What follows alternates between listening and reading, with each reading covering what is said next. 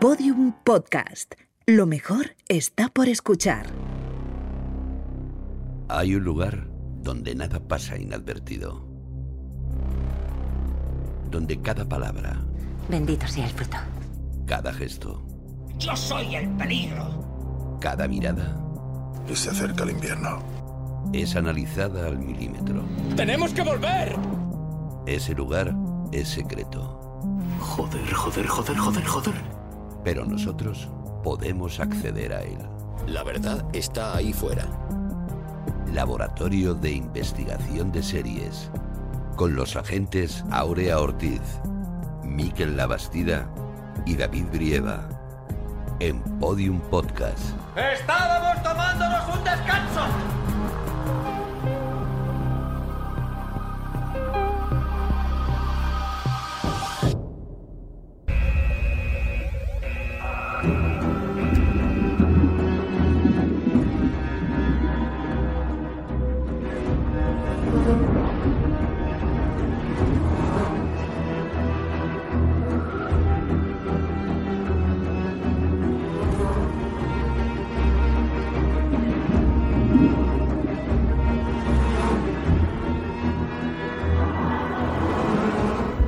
Bienvenidos al Laboratorio de Investigación de Series en el segundo capítulo de nuestra séptima temporada, el del vampiro. Hoy vamos a analizar Drácula, la serie de tres capítulos obra de Mark Gatiss y Steven Moffat para BBC y Netflix.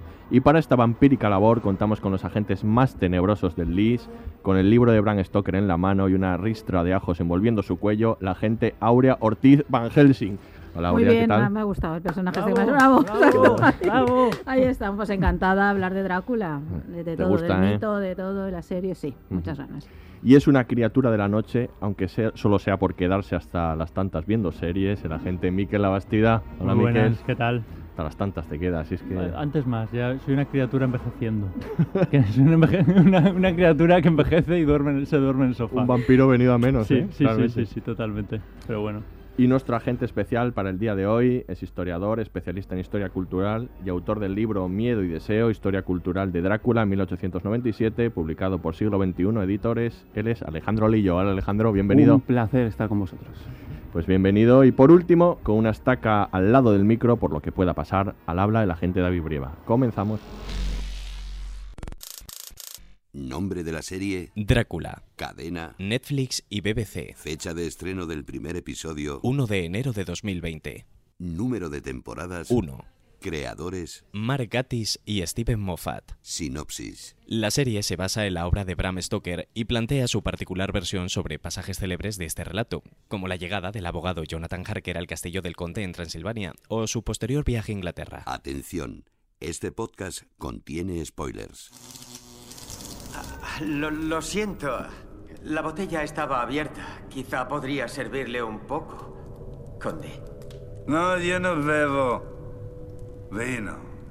Le doy la bienvenida, señor Harker. Yo soy Drácula.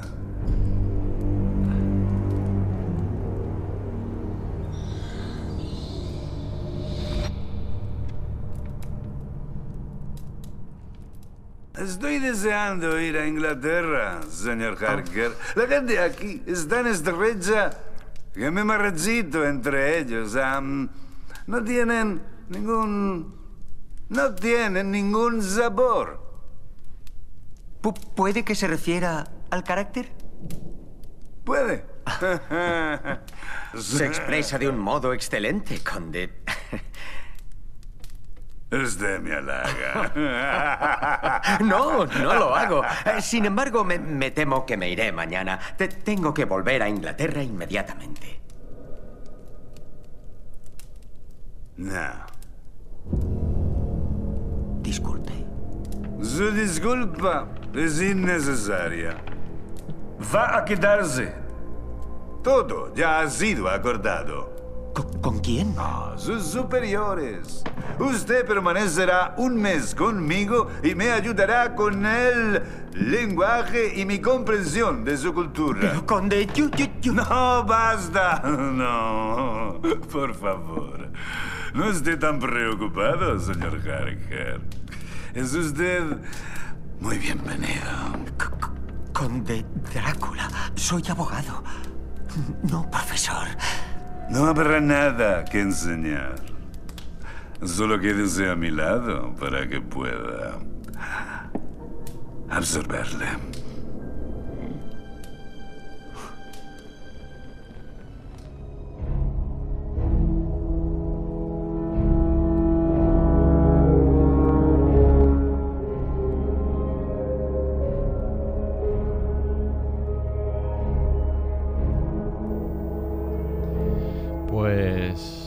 Escuchamos a Drácula. ¡Drácula! Vamos a hablar de Drácula, esta serie de tres episodios de los conocidísimos Moffat y Gatiss, ya por Sherlock, por, por otras series, por Doctor Who, Doctor por Who, ejemplo. Bueno, vamos a hablar también un poco de ellos. Pero ya que vamos a hablar de esta adaptación de Drácula, pues hombre, vamos a hablar de inicialmente, ¿no? De lo que lo originó todo, del libro de Bram Stoker. De todos los Dráculas de que ha todos- habido. Y de todos, vamos a hablar de todos. De todos, de to- todos. Uno por uno, o sea que este Será podcast. larguísimo el podcast. Poneros el orinal cerca y siete horas de. Si creíais que los otros eran largos, sujétame el cubata. Aquí, aquí. Vamos a hablar de Drácula, ¿no? De la, de la, de la novela de Bram Stoker, que es la que inicia este proceso de convertir este personaje en un icono popular de unas dimensiones gigantes. Decía, creo que era Margatis, que es eh, un personaje que tiene su propio emoticono en, en, Sí. fe- en WhatsApp y demás. O sea, a ese nivel llega este, este personaje que luego ha sido adaptado eh, un montón de veces. También vamos a hablar un poco de las adaptaciones y que también ha ayudado a difundir el mito del vampiro y expandirlo exponencialmente, ¿no? Que comentando un poco sobre el libro, ¿qué ha hecho tan excepcional esta novela que tiene cosas hasta el día de hoy, ¿no? Eh, Alejandro, que tú has escrito además un libro Me una magnífico tesis sobre doctoral ello. sobre el libro y y sobre el ¿Qué he hace un este libro, libro, magnífico, sí. qué hizo este libro tan excepcional? Bueno, son muchas cosas y yo creo que podremos eh, hablarlo, ¿no? A lo largo de este largo programa, ¿no? Eh, eh, hay varios, varios elementos a analizar que yo creo que son interesantes y que pueden podemos discutir mucho, ¿no? Sobre el libro y la serie eh, de, de Netflix. Em, Drácula es una novela que es muy compleja y muy ambigua, básicamente. Y entonces, eh, en el momento de, que se- de su publicación, en 1897, la novela tiene una buena acogida, pero no tiene un gran éxito. ¿eh? Otros, otros libros de la época, otros autores de la época, mm, enseguida, por ejemplo, ya que habéis comentado Sherlock, eh, eh, eh, las, las novelas de Sherlock Holmes de Arthur Conan Doyle eran un éxito en la época apabullante. Drácula pasó más bien sin pena ni gloria, aunque las críticas fueron buenas en general, pero no se vendió especialmente. Mm. El éxito de Drácula como personaje viene a partir de las adaptaciones teatrales que se hacen ya una vez muerto Bram Stoker. A partir de 1924 comienzan a adaptar la novela. ¿Y cómo la adaptan? Pues de manera muy simple, muy simplificada. ¿Por qué? Porque precisamente esa novela es muy ambigua, muy compleja, mucho más de lo que la gente piensa. Y esa adaptación, esas adaptaciones primeras que se hacen y que se, se representan en, en- en- en- en toda Inglaterra, son versiones muy simplificadas de la novela. Y digamos que esa- esas ideas que se, transmi- que se trasladan a, a- a las, a las tablas son las que después se van a reproducir en el cine.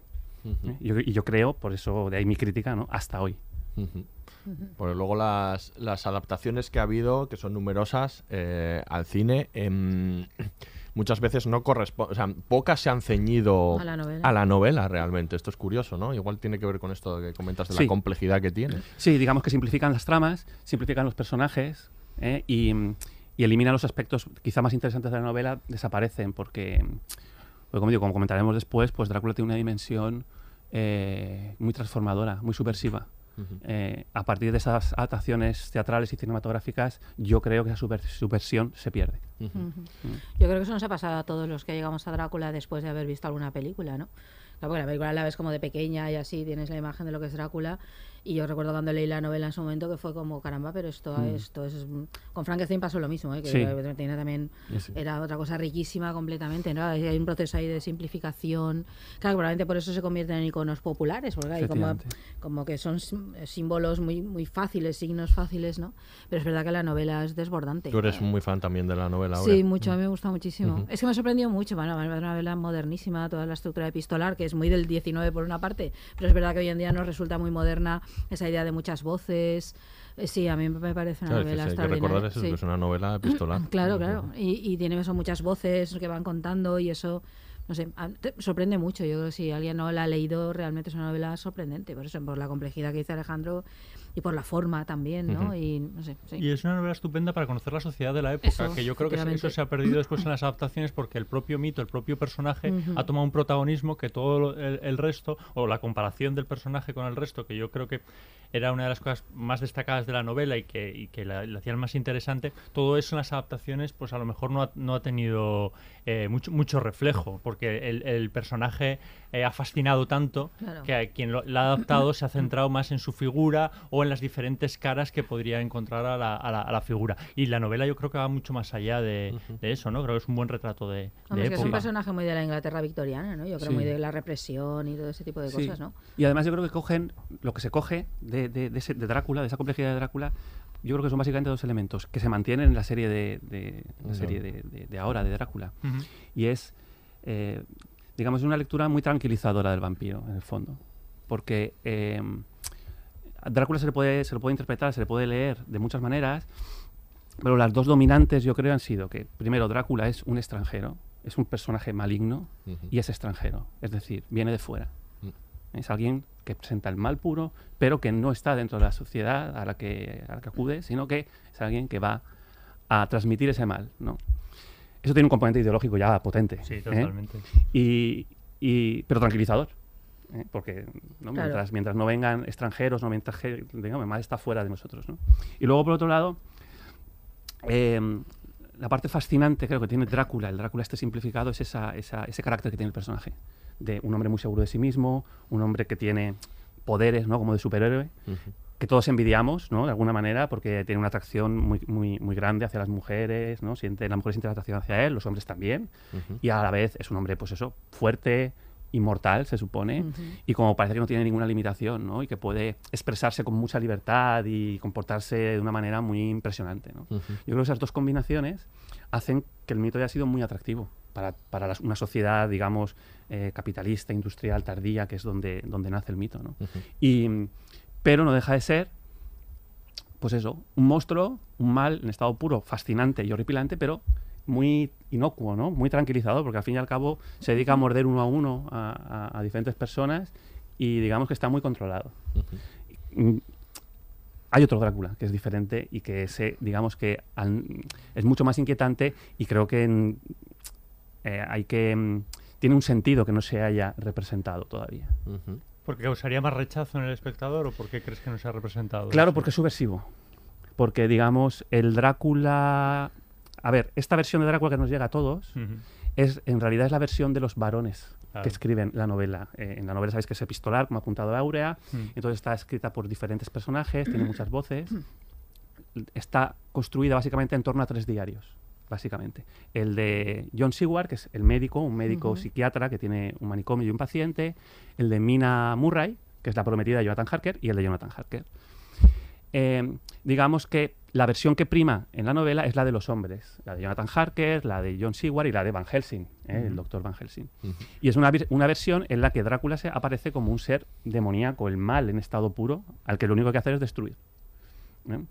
Em, entonces, esta versión que ha triunfado precisamente es la masculina, pero hay otra versión, un Drácula, em, como, como digo, que, que es más, mucho más inquietante, mucho más subversivo, que podremos hablar a lo largo del, del, del programa, vamos. Muy bien. La propia formación de, de- de la novela, o sea, quiero decir, cómo está escrita, es muy interesante también porque ayuda mucho a conocer a los personajes, que eso también luego se, eh, se ha perdido. Quiero decir, al ser ellos mismos los que van narrando su, su propia visión, habla mucho de los, de, de los personajes y es una, es una buena manera de, de- de retratarlos, que luego eso, bueno, pues en las adaptaciones, sobre todo en esta, igual se ha perdido un poco, ¿no?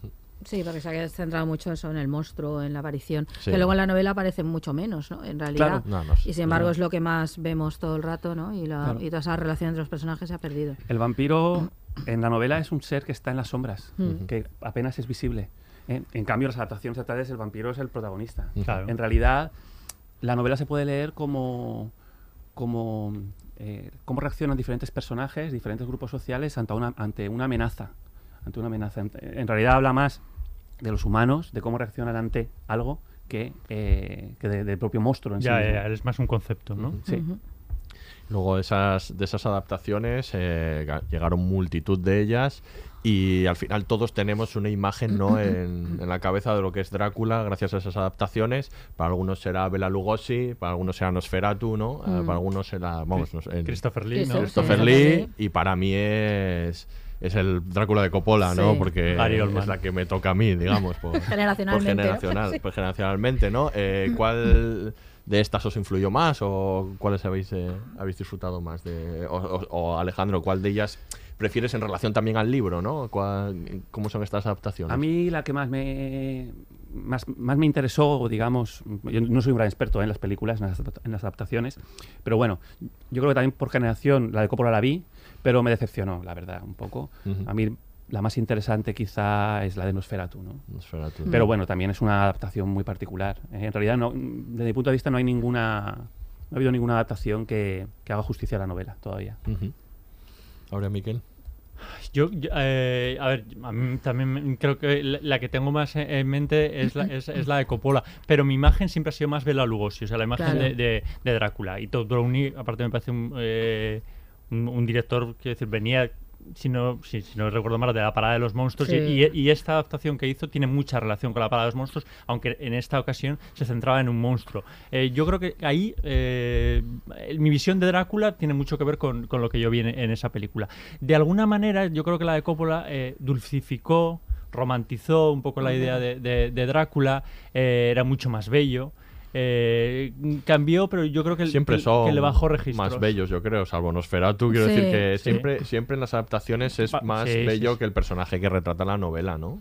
Sí, bueno, Bela Lugosi, yo creo Sí, que, no. que- que no tanto, ¿no? Yo creo que Bela una- Lugosi ¿no? tenía, Sí. tenía su rollo. Bueno, tenía cosas ahí elegantes, tenía una pose, y la capa sí, y todo sí, esto, ¿no? sí. Pero sí. Yo creo que a partir de Christopher Lee es cuando Sí. eh, coge ese, Yo creo que rol, sexualiza ¿no? mucho al personaje es las adaptaciones de la Hammer, las de La Hammer, Christopher claro, Lee, ¿no? que lo convierten en un icono sexual Es verdaderamente. más perturbador, ¿no? Todo, ¿no? Y es esa mezcla que hace la Hammer de erotismo, ¿no? De señoras como en paños menores y, y de monstruos, ¿no? Que Drácula representa muy bien. Que es que ¿no? yo creo que de ahí, o sea, que esta serie de Netflix eh, bebe mucho, Mucho de la Hammer, ¿no? mucho, mucho, O sea, a mí mucho. me da la sensación Yo de que es la coge mucho influencia esa- principal. Sí, sí, yo también lo creo. Sí. Bueno, y, no- no olvidemos al. Iba a decir al puto loco, el puto loco de Klauskinski. ¿Ibas a decirlo? Eh, dilo. Dilo, Lo voy a decir, el puto loco de No, Klauskinski totalmente, que hace ese. Nosferatu de, de, de de Werner Herzog. Herz- Herzog, que es tremendo, ¿eh? También. Sí, hombre, es una a veces una adaptación casi plano a plano del Nosferatu de Murnau, pero muy particular.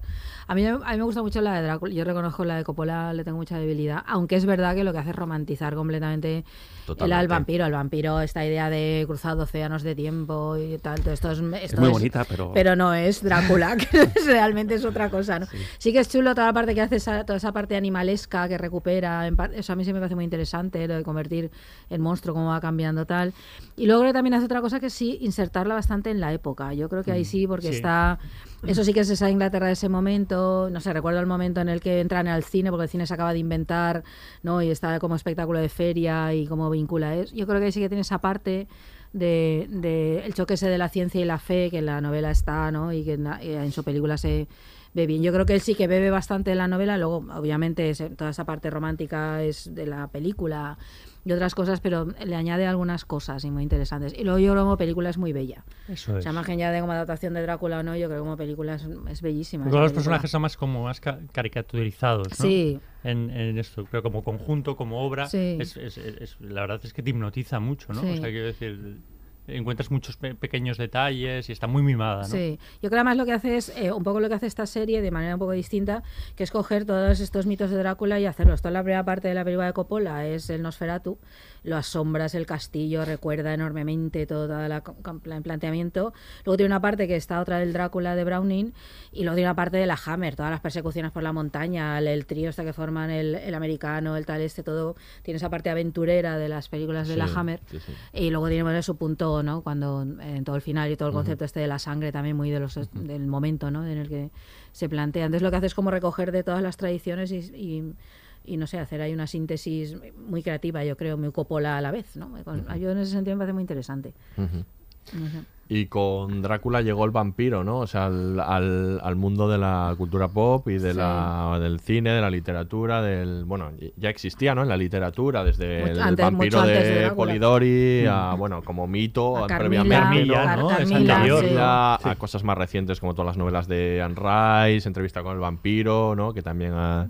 Y, y otras... hasta- Que también han perpetrado en el cine, ¿no? Que también han perpetrado en el cine. perpetrado. Y hasta, hasta Crepúsculo, ¿no? O sea, Ah, todo. To- todo el mito del vampiro, ¿no? Y, y bueno, que decía este, Steven Moffat que hacer algo de vampiros en lo que no salga Drácula no tiene sentido, porque es el, el- el único vampiro que merece la pena de verdad, ¿no? Pero es verdad que hay mucho y en series tenemos... Está llena de vampiros, Tenemos, no sé si tantas como en cine, pero, pero bueno, en series desde Buffy Cazavampiros, que, que fue bastante bastante influyente y a bueno, las crónicas vampíricas, muchas de adolescentes también, ¿no? Sí. True Blood. True Blood, claro, True Blood, Y no olvidemos claro. True Blood de tu amado Claro. Alan Ball. Ya, ¿Qué ya, hizo Alan Ball ahí, qué, eh, sorpre- qué sorprendente, ¿eh? Se le Pasar fue la bola de a, dos, de a dos metros bajo tierra a, a True Blood. A me- Era una me locura. saltó- Me saltó, la cabeza. Una locura. Y no sé, bueno, el- creo que el más experto en True Blood eres tú, porque te la Sí, sí, entera, ¿no? Que, entera. que son siete temporadas. Yo- Siete- Yo, recuerdo Muchas que horas de tu la, vida, ¿eh? la primera temporada y la verdad, o sea, quiero Siete maravillosas temporadas. La vi eh, con los ojos, o sea, muy ojiplático, diciendo que, que estoy viendo, aunque me estoy enganchando, pero luego ya no encontré tiempo para, para, para Para las locuras. Bien matizado, no, encon- Que se no encontré tiempo para esta serie. Yo, yo, Sí. yo creo que lo que ha ejercido muchísima influencia en la consideración moderna del vampiro son las novelas de Anne Rice. Estos Ajá. vampiros lánguidos, sufridores, que, bueno, hay unos que su- Lestat no sufre, pero el otro, no me acuerdo cómo se llama el otro personaje, el que en la película No. interpreta Brad Pitt, eh, Sí. sufre muchísimo, no quiere matar gente, solo se alimenta de animales y son pálidos y lánguidos. Y todo ese vampiro sufriente, romántico, eh, yo creo que nace mucho de ahí las novelas de Anne Rice y la influencia ha sido enorme. Crepúsculo no existiría sin eso. Sí. Ni muchísimas de las versiones que hay ahora, ¿no? De- Sí. plantea- incluso físicamente, son bellísimos, son seres sobrenaturales, ¿no? Que, claro, ofrecen una especie de mundo. Y esa idea de que hay un submundo de vampiros conviviendo con los humanos, ¿no? Que eso está en la novela, en las novelas de Anne Rice, y que de ahí han derivado un montón, hay un montón de series ahora de estas, aunque no protagonicen los vampiros, de series de monstruos, de jóvenes, no sé, No, y y de- pueblos que donde viven hombres lobos y vampiros y Y hombres de- y de león. adolescentes. Y adolescentes. Bueno, muchísimas la- hay. Esta estas- de, de Crónicas Vampiras tiene como tres Sí. spin-offs de Originals, Sí, no sé qué. pero tiene- aparte de estas otras fantásticas, y entonces siempre hay vampiros, ¿eh? es una especie de sociedad monstruosa aparece por ahí, que, que convive con los humanos de algún modo o más o menos escondidos, pero que han estado siempre ahí. Eso yo creo que es muy de las novelas. Yo creo de que de todos los monstruos el vampiro es el que está socialmente más aceptado. Es el más- Entonces yo creo sí. que el- eso es- ha, ha influido mucho en el, en el- en el cine. De hecho, True Blood venía un poco así. O sea, quiero decir, ¿cómo, cómo podría ser una sociedad en la que se normalice la Mm. existencia de, de vampiros? Quiero decir, como punto de origen podría haber sido interesante. Con paletos de... De pueblo de- ¿dónde era? ¿Missouri? sí. Sí. Sí, a introducir el componente racial de alguna manera. ¿no? Sí. Sí. ser un... Pero es verdad lo que decís. Sí, yo estoy muy de acuerdo. El, el vampiro en realidad nunca ha dejado de, desde que se adapta al teatro, no ha dejado de estar. Es verdad que en los 70 hay un, un, un repunte y Ujú. que se convierte en una especie de fiebre. ¿eh? 70, 80, 90 Sí. es una y el 2000 y lo, y lo que estamos ahora, ¿no? Pero yo creo que también eso, el vampiro es como un crisol, ¿no? En el que, dependiendo de las sociedades, el vampiro va adoptando unas formas, unas características que, como o apuntabais antes, pues nos explica también un poco la sociedad de, la- de cada momento, ¿no? Desde el vampiro, hay un, hay uno, un vampiro que me gusta mucho, que es el de el de Matheson, ¿eh? el de Soy Leyenda. Ah, el de Soy. Leyenda. Que son, pues esos los años 50, no sé, Ujú, pues, de sí, sí. 55, que luego se han hecho varias adaptaciones. Sí, sí. La última que yo recuerdo es la de Will Smith, ¿no? De- Sí. Pero eso ya está desna- desnaturalizado, porque ya cambia mucho. Hay muchas, muchas lecturas del vampiro y muchas veces se utiliza como monstruo representativo de nuestra sociedad capitalista, industrial, etcétera, pero para decir cosas muy diferentes. Ujú. Eh, eh, eh, el de Soy Leyenda tiene una lectura muy interesante y en cambio lo que comentabais antes de los estos vampiros adolescentes, chupasangres, pues bueno, el acto de succionar pues tiene muchas connotaciones sexuales, Sí. muchas connotaciones y Ujú. bueno, pues a determinados sectores, ¿no? Pues les llama la atención en determinados momentos. Ujú. Otro de, lo- otro de los libros que decía Steven, eh, no, esto lo decía Martis, eh, Margatis, que era, que era influyente, era el Salem Slot de, de Stephen King. Eh, También de los 70. ujú, También otra de, la- de las influyentes, ¿no? Hay, hay un Y- interés muy especial por, por, por Drácula en la academia, ¿eh? entre lo- los, los expertos universitarios supuestos, a partir de los años 70. Y yo creo que ese interés académico, que empiezan a aparecer artículos analizando la novela ya como una novela clave del, si- del siglo, final del siglo XIX, se combina con este boom literario en, en un subsector, ¿no? Un sector de literatura de terror, que es más o menos minoritario, pero que acaba convirtiéndose en, Sí. en la corriente dominante. Sí, sí. Sí, pero es que esa idea del monstruo, del otro, que representa todo lo que queremos ser al mismo tiempo que tememos, ¿no? Mm. El poder que tú decías es un superhéroe, Drácula o los vampiros en general. Mm. Además, ese concepto de superhéroe cada vez Mm. se va haciendo más claro, ¿no? Los vampiros que van surgiendo, tienen como más poderes, vuelan, los mantos, hacen un montón de cosas, ¿no? Así, o brillan en la oscuridad con Sí, el, sí, el al sol, como el vampiro lánguido este. Eh, y que representan eso, nuestro temor al deseo, ¿no? Muy claramente al deseo sexual, muy evidentemente, ¿no? Yo creo que Mm. y sobre todo ahí en los 70, 80, que hay tantísimas adaptaciones de eso, yo creo que hace muchísimo hincapié en todas esas Sí. esas cuestiones principalmente, ¿no? Aquello que nos, nos- aquello que tememos nosotros mismos lo representa más un vampiro elegante, ¿no? Un hombre de mundo. eh, bueno, y también hay un concepto ahí de la masculinidad también para tratar interesantísimo, ¿no? Pero y, y tiene que ver con eso, ¿no? Y claro, y te añade ese componente sexual que en otras estaba, pero no tan explícito y que eh, a partir de esos años es, in- es inherente al vampiro, eh, Mm. cuando tampoco está tan claro que esto fuera lo esencial, ¿no? Ahí. Sí. No sé, yo- Ujú. es curioso. Y Sí. luego es uno de los personajes que, me- que mejor se adapta a, a diferentes géneros, no solo al género de terror, porque Claro. decir, los vampiros eh, al humor mismamente. Estoy, estoy pensando en lo que hacemos en las sombras, lo bien que funciona eh, bueno, tanto la película como, co- como, como la serie. Pero también estoy pensando al thriller, ¿no? En eh, abierto a- a- al amanecer. O sea, Sí. quiero decir que, que- que se sí. adapta muy bien a géneros muy diferentes más allá de- del terror. No sé, puede ser de los monstruos que mejor sirven para, Sí. para muchos, muchos géneros. La ¿no? familia Monster y Claro. el monstruo de, Sí, de sí. Barrio Sésamo, Sí. el Drácula Claro. Sésamo. sí, sí, y el conde. Drácula. Claro. Conde Drácula, Claro. El que era un pato, no de los dibujos animados. tío. No, Ese no me No, acuerdo. Para no, nada. De Drácula. O sea, no, no. Somos de otra generación, de verdad. Ah, sí, y con, y con Demor. Y con el- Y, y- y el conde Brácula también, claro.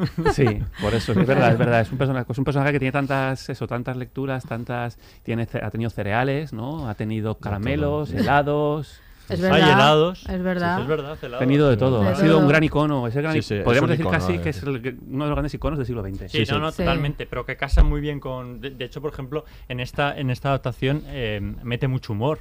Y, Sí. a, y a mí, bueno, no, me- no, me, no me parece que No te- desentone no demasiado. No, no desentona. Que no ¿no? desentona. Pero es que yo El- creo que es un poco difícil. Claro, es como.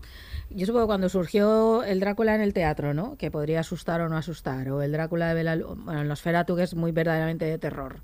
Probablemente. O el Drácula de. Hoy en día es un poco difícil. El Drácula de Todd Browning no te provoca terror. Provoca otras cosas. Es una película bellísima y es una película desde el punto de vista cinematográfico extraordinaria.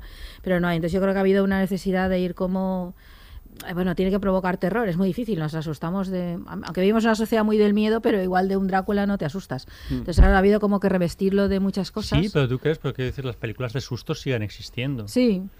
Pero está, pero claro, pero el terror, por ejemplo, ha sufrido muchísimos cambios. Cada vez hay que ser más explícito en lo que muestras, cada vez tienes que mostrar más horror, o se pega una vuelta a lo contrario. No muestro nada, pero tengo que provocar horror por lo psicológico, ¿no? O como hay algunas películas últimamente. Entonces yo creo que es un, es un, es un género muy complicado.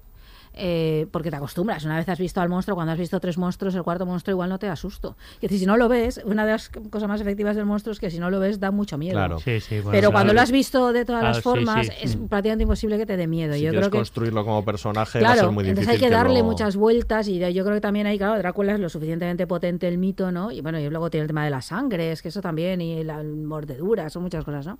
Pero claro, que, que ha hecho que, que tenga como muchas caras y haya ido como adaptándose a los tiempos constantemente, ¿no? Y se pueda vivir en Nueva York ahora o pueda hacer muchas otras cosas, ¿no? Hay una frase de una estudiosa de, de- de Drácula que, que- que dice que los vampiros van donde está el poder. Que es una frase eh, magnífica porque que se, que se expresa en la novela también. ¿no?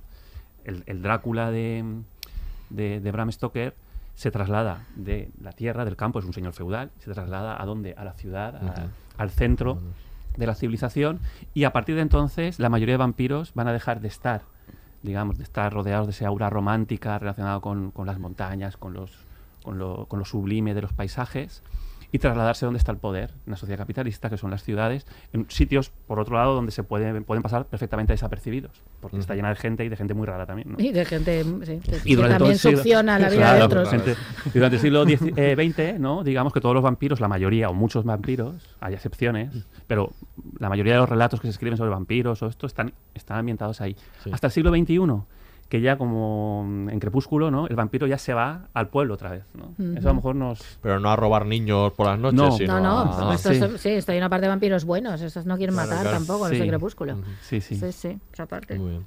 Son así porque el mundo les ha hecho así, ¿no? Sí, sí. Es que no estoy muy puesto yo en Crepúsculo.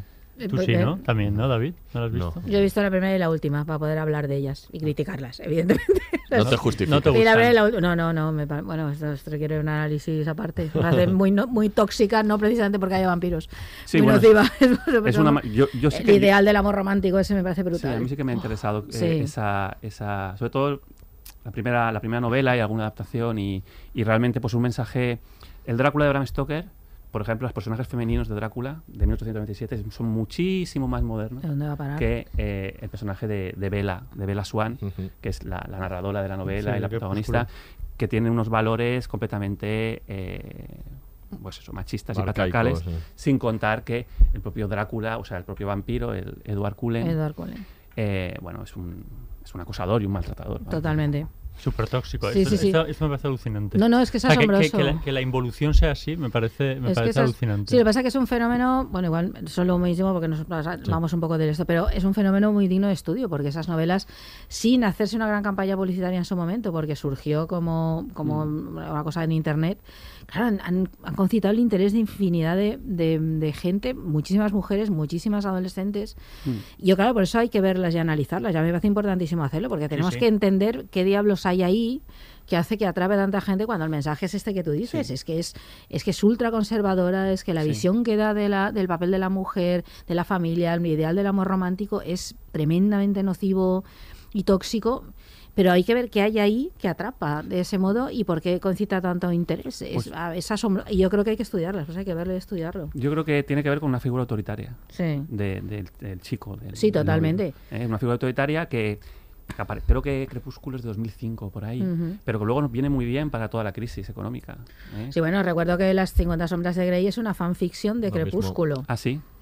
Pues O sea, surgió de alguien que escribe a partir de Crepúsculo Ah. y traslada la historia a esto, Claro, al entorno línea. de la empresa, a un tipo que es un triunfador de los negocios, guapi- el modelo de triunfador capitalista, a su es una fanfiction de Crepúsculo, que es Sí, que sí, ya las vueltas modelo. son enormes, que si lo ves Bram Stoker le da un ataque, vamos, de dónde ha a parar el mito. Es que es reducir mucho el Claro. mito de, de Drácula a, eso, a, a la sumisión alrededor Efectivamente, suyo. al poder de un hombre ¿no? que tiene todos los atributos Sí. de lo que Sí, es porque el- además es- eh, Bella, la protagonista, es una chica súper inteligente. Claro, esa es otra. Preparada. Y ella renuncia a esa parte de su ser y, y se siente fascinada por una figura que es una figura en el fondo muy autoritaria, que en momentos de crisis, la adolescencia es un momento de crisis, ¿no? Mm. En, en momentos de crisis, las figuras autoritarias mm, Sí, si, emergen. tienen, si tienen la capacidad Sí. de, atraerte, Mm. crecen y lo podemos ver hoy en día, ¿no? En todo el mundo, en España, en todas partes, ¿no? Esa tendencia, a una figura de líder fuerte, autoritario, está en todos los partidos políticos y está en, en- en las dinámicas sociales y en los discursos en. España y en todo el mundo. Algo, algo de clave, o sea, una, una, una- una posible explicación, entre otras, porque son muchas, claro, a ese éxito tiene que ver con eso, con esas con esos cambios que son cam- cambios sociales, cambios culturales, pero también son cambios políticos que se manifiestan en, en la literatura. Sí. Por suerte, Moffat y Gatiss no, no fueron por ahí, No. no. fueron por ahí en esta adaptación.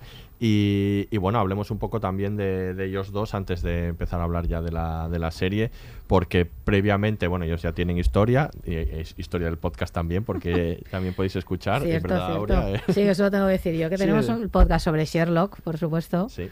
Eh, y en, en el que, bueno, ya, ya hablamos un poco de, de la actualización de Sherlock, que es una cosa en la que se está especializando también eh, Steven Moffat, porque también hizo una de Jekyll, de. Efectivamente. Jekyll, ¿no? Mr. Hyde. Sí, está cogiendo como de los grandes personajes de la literatura esta de finales del siglo XIX, así, Sí. de los grandes mitos y de los más adaptados, porque os recuerdo que Sherlock Holmes es de los, el personaje más adaptado en el cine. Sí. Y eso y están haciendo unas versiones actuales, yo creo muy interesantes. Y ahora Drácula, que también un poco está esa tendencia de Moffat, pero hay que- también hay que decir que, que mm, Gatiss es un gran fanático del terror y sobre todo de, de Drácula, ¿no? De las películas de la Hammer, de la novela.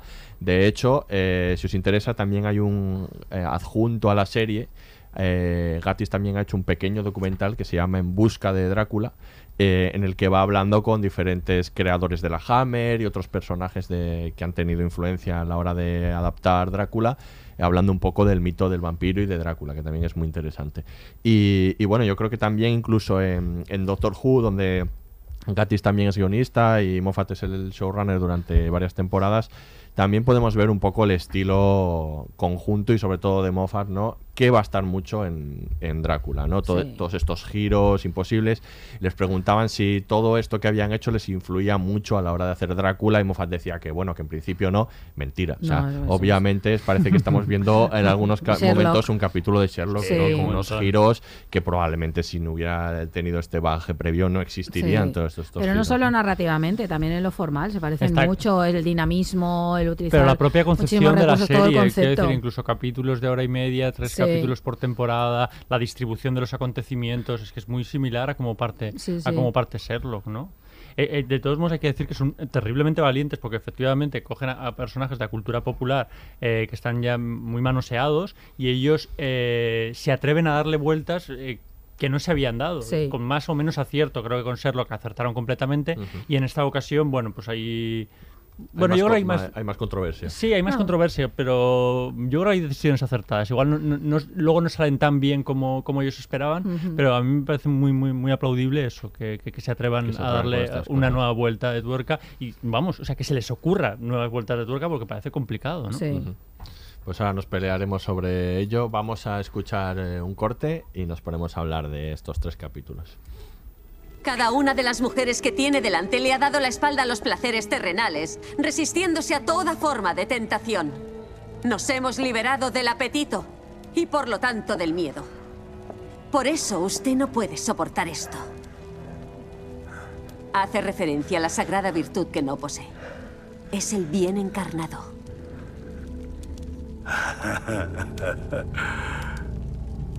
Por un momento he pensado que era inteligente. Pero no. No, no es por eso por lo que temo la cruz.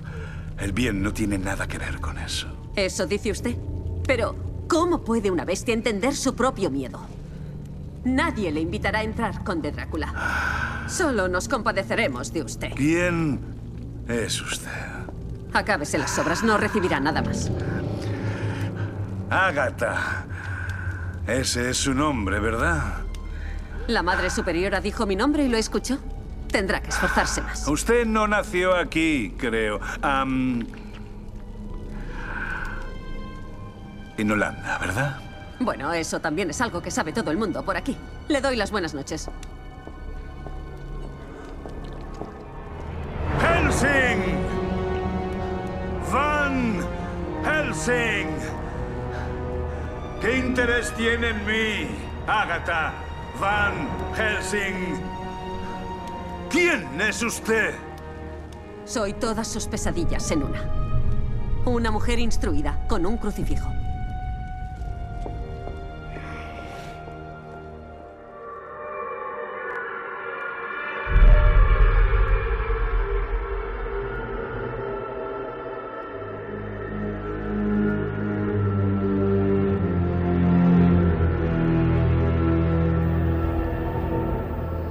El Drácula de Moffat y Gatis, que de- explicaba a Mark Gatis que, que surgió eh, cuando estaban rodando a la tercera temporada de Sherlock. Hay un momento en el que hicieron una fotografía a Sherlock en el que llevaba una capa y estaba como de lado y, se lo- y le enseñó la fotografía a él a uno de los productores de la, de la BBC y le dijo, mira, se parece a Drácula. Y el otro le dijo, ¿quieres hacer Drácula? Entonces eh, a partir de ese momento se plantó ahí en, en su mente ¿no? esa idea y poco a poco se fue desarrollando hasta, de, hasta finalmente acabar haciendo ¿no? esta, esta obra de tres capítulos que tiene como, vamos a analizar ahora, fidelidades a la obra e infidelidades a la vez, ¿no? Eh, es, una, es una obra que comienza muy parecida, ¿no? A como comienza también la, a- a- pegada a la, La novela, novela. y como y se parece incluso mucho también al, al Drácula de Coppola en la presentación, ¿no? Incluso en los planos y eso, y luego se va a desligar completamente, va a hacer otra cosa.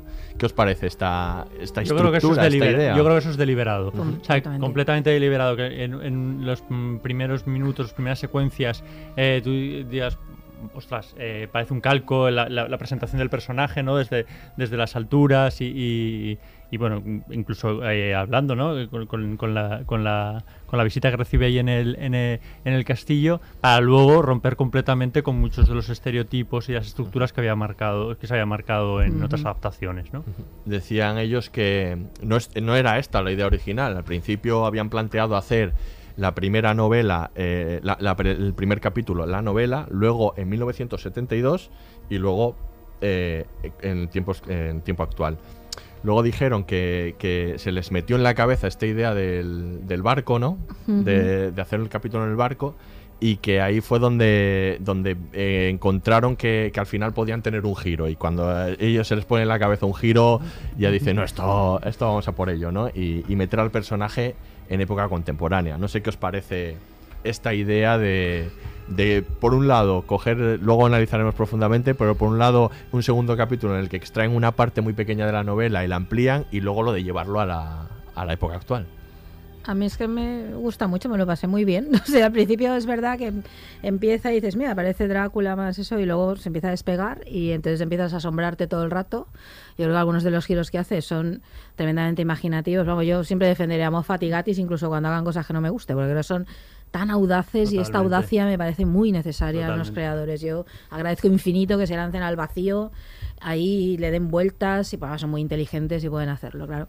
Entonces, no sé, a mí, a mí me, me divirtió, me lo pasé muy bien, era como iba de sorpresa en sorpresa. Creo que hay cosas que funcionan mejor que otras, evidentemente, porque es muy arriesgada el- el- el- la propuesta.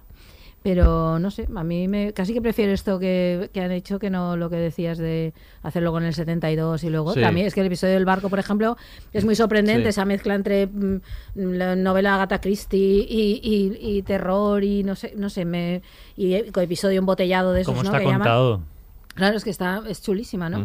No sé, eh, creo que todo el- eh, me gusta el personaje, el Drácula este que plantean me gusta mucho, la monja me parece un personaje del año y no sé, a mí me gusta, incluido el tercer capítulo, que supongo que ya discutiremos después, a mí me gusta después. el capítulo en el momento actual. Alejandro, además habían comentado ellos que, que el reto de verdad que tenían en esta serie era convertir, como habéis comentado antes, a Drácula en el personaje principal, que esto no sucedía, querían, querían hacer que el personaje estuviera prácticamente en, todo el- en toda la, Sí, está. la serie presente como personaje protagonista y que apareciese o estuviera presente de alguna manera, ¿no? Que esto no sucedía en la novela. Sí, sí. Bueno, a mí la serie, yo, yo parto de una posición complicada para analizar la serie, porque claro, yo he estudiado mucho la novela y, y claro, siempre es muy difícil valorar con, bueno, la valoro desde, desde esa posición, ¿no? Más, más crítica o más, más pegada a- al texto, ¿no? Y yo me considero además una persona, pues que, que en ese sentido no, no, no, no le pongo peros, ¿eh? no me considero nada dogmático. O sea, no Y- eres un purista. no, no.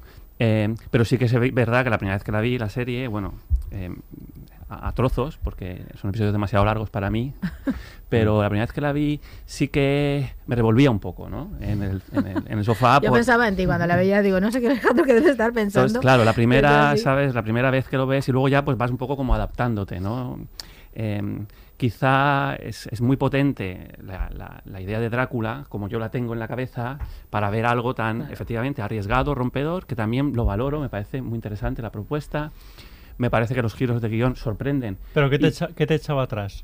Bueno, ¿Por qué te mí- revolvías? Pues por, por claro, o sea, empezando con los nombres, ¿no? O sea, que, que la Ágata, que es una monja, es un personaje en la novela muy, se- muy secundario, que, está, Sí, que es muy interesante, pero que, que no sale en la novela apenas, pero que es un filón. Es decir, ese personaje Claro, es que ver no, eso- no, digamos, eh, ese personaje no escribe en la novela y es algo de lo que se puede extraer Mm. una ficción, inventarte algo nuevo, etcétera. Ellos Pero claro decían, es- eh, un momentito solo, que ellos decían que no, no acaban de entender cómo Bram Stoker no había cogido a la monja cuando ya lleva el uniforme y lleva todos los, todos los elementos necesarios para luchar contra Sí. el vampiro. Y cuando vieron que cuando tuvieron esa idea dijeron, tiene que ser ella, ella lleva la cruz y va uniformada, es, una, es un soldado, es la que tiene que...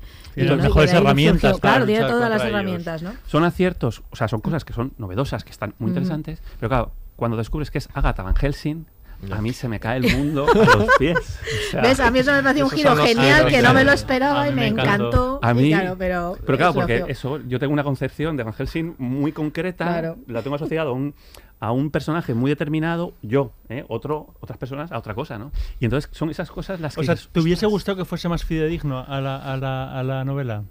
Sí, ya te contesto yo. Eh, pero no David, no estamos hablando contigo. No, no, digo a él, ¿eh? Estoy contestando por él. Sí. No necesariamente. O sea, no necesariamente. Eh, lo que creo que no es fidedigno, pero que no pasa nada, pero porque tiene imágenes potentes, insisto, tiene muchos, muchos Mm. méritos. ¿eh? Pero a mí me parece una oportunidad desaprovechada. Es decir, ¿en qué sentido? En recoger el espíritu crítico, subversivo del Drácula. Que creo que nos hace falta, espíritu crítico, subversivo en nuestra sociedad. Y Drácula que es un personaje muy bueno para generarlo, porque atrae a mucha gente, pero creo que ese talento que tienen estos autores, estos creadores, que es innegable visualmente, los diálogos, tienen mucha ironía, tienen mucha guasa, tienen muchas referencias a, a muchas películas, no solo de terror y no solo de vampiros, de otras cosas. ¿no? Mm. Podemos hablarlo luego. Pero dices, qué pena que no hayan, porque hacen lecturas de, la- de Drácula que son muy buenas, ¿vale? Pero luego tienen otras cosas que dices, ay, ¿por qué?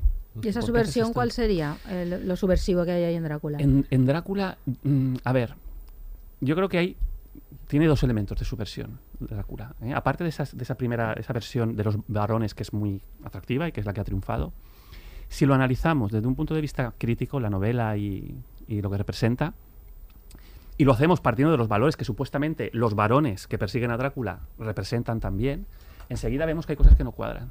Que los, los testimonios de los hombres mm, tienen una imagen de la realidad un poco distorsionada. ¿eh? Y entonces eh, empezamos a ver cómo eh, las cosas no son como parecen, ¿no? Por ejemplo, em, Drácula es un, es un personaje, es un personaje rico, tiene mucho dinero, es un noble rico que, em, que utiliza su dinero para, para conseguir sus objetivos, sus fines, sin importarle ¿no? las consecuencias. Bueno, hay un personaje que persigue a Drácula, que también es un noble, que tiene mucho dinero también, y que utiliza ese dinero para conseguir sus objetivos, que es pues eh, eh, sobornando a gente, etcétera. Drácula es un personaje que aparece, como se aparece en la novela, muy clasista. ¿eh? Eh, detesta a todo lo que considera inferior a él.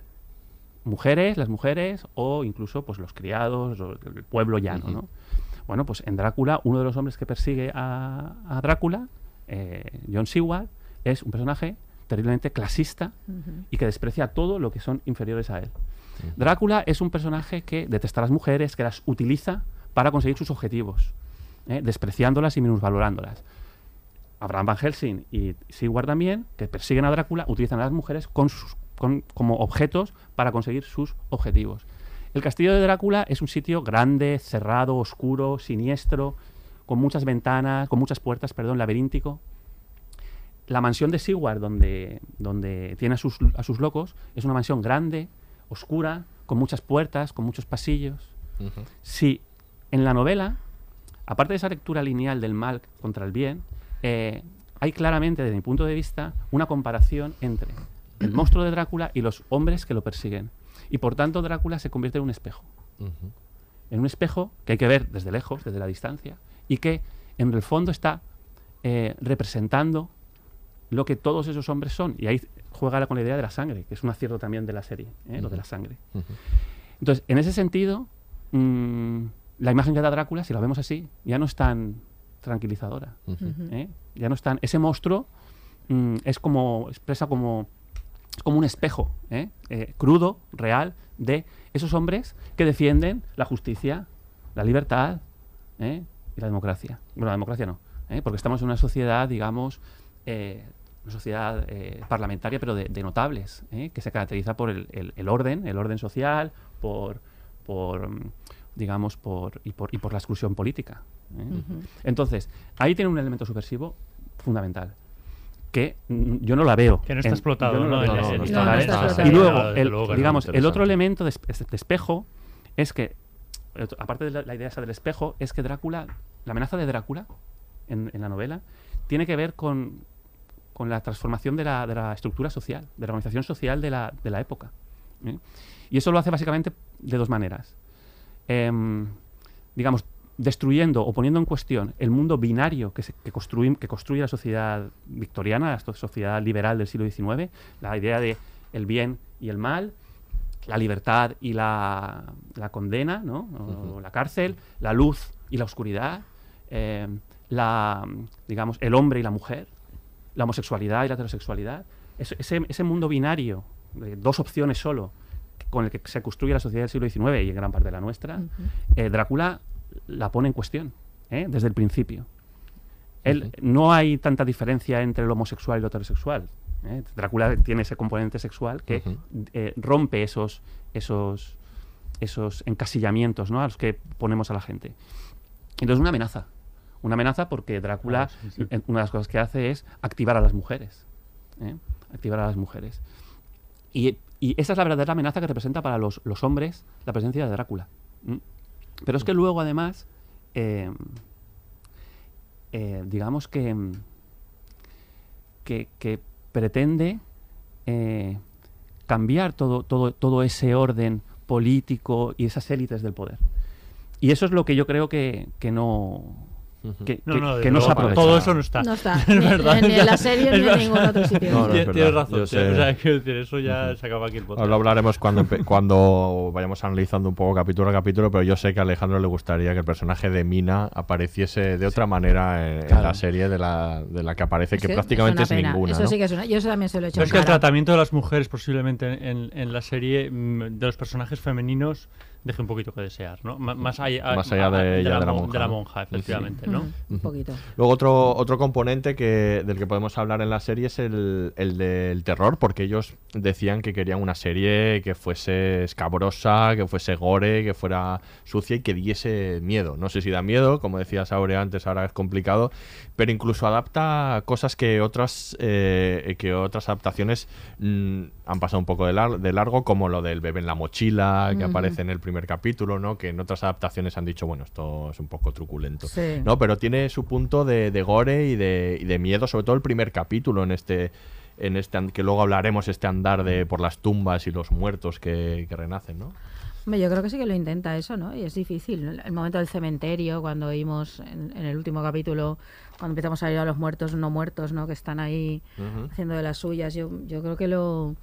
Sí. Y luego está este Drácula que es eh, eh, guapo, elegante, pero tiene esas uñas horribles, esos dientes feos, ¿no? Esa parte que, no, que nunca olvida, porque tú piensas que podría eh, limarse, ¿no? Eh, De una vez central, pero no, no, entra en sociedad, ¿no? Él mantiene esto, ¿no? Y hay un elemento asqueroso que te, que te repugna, que está muy bien y que lo hayan mantenido, ¿no? Y que da esa idea, esa dualidad de este hombre, ¿no? De, Yo creo que, bueno, sí, a mí eso me parece que sí que lo han conseguido totalmente. eso. Otra cosa que consiguen es incorporar como la, la iconografía previa de no solo de la novela, sino de, de otras de otras adaptaciones. Se rueda la, la serie en el castillo de Orava, Eslovaquia, que es el sitio donde se rodó Nosferatu. Sí, O es que es el ah, mismo castillo. Hay, planos iguales, ¿eh? hay Sí, planos sí, sí, prácticamente sí. iguales.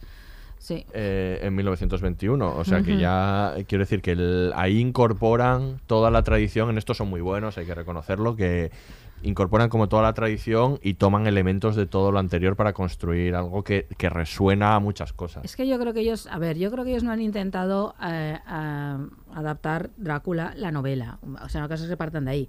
Han intentado adaptar todo el mito de Drácula. O sea, y entonces están todos ahí, están prácticamente todos los mitos. Está en la parte esta que recuerda a Nosferatu, que hay un montón de cosas visualmente, o la propia en la propia iconografía del, del conde, hay mucho del Drácula de Bela Lugosi, como decíamos, incluso en la, en la propia imagen de- del actor, hay mucho de la Hammer, pero hay mucho de todas esas, de todos los, los muchos cambios que ha sufrido Drácula. Yo creo que han intentado hacer algo o sea, eh, Drácula, eh, es que incluso aunque ahora te leas la novela, eh, alguien se pueda leer la novela ahora y le fascine, que es lo propio de la novela, eh, no puede de ninguna manera despegarse de, de todo el mito creado y de todas las muchas imágenes que hemos visto de Drácula, incluso contradictorias entre sí.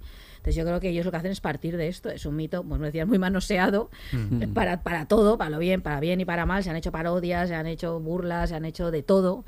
Entonces, claro, yo creo que ellos parten de que todos tenemos en nuestro imaginario Drácula, con todas estas cosas. Unas tenemos más unas que otras, pero están. Y lo que han hecho es como, pues eso, dar como respuesta un poco a todo eso, ¿no? Entonces, claro, comienza con la novela, pero no hay muchas cosas de la novela, pero reconvertidas, ¿no? Entonces vas Sí. descubriendo los detalles, ¿no? Hay Cuando aparece Lucy, bromas. que no había aparecido bromas, Mm. claro.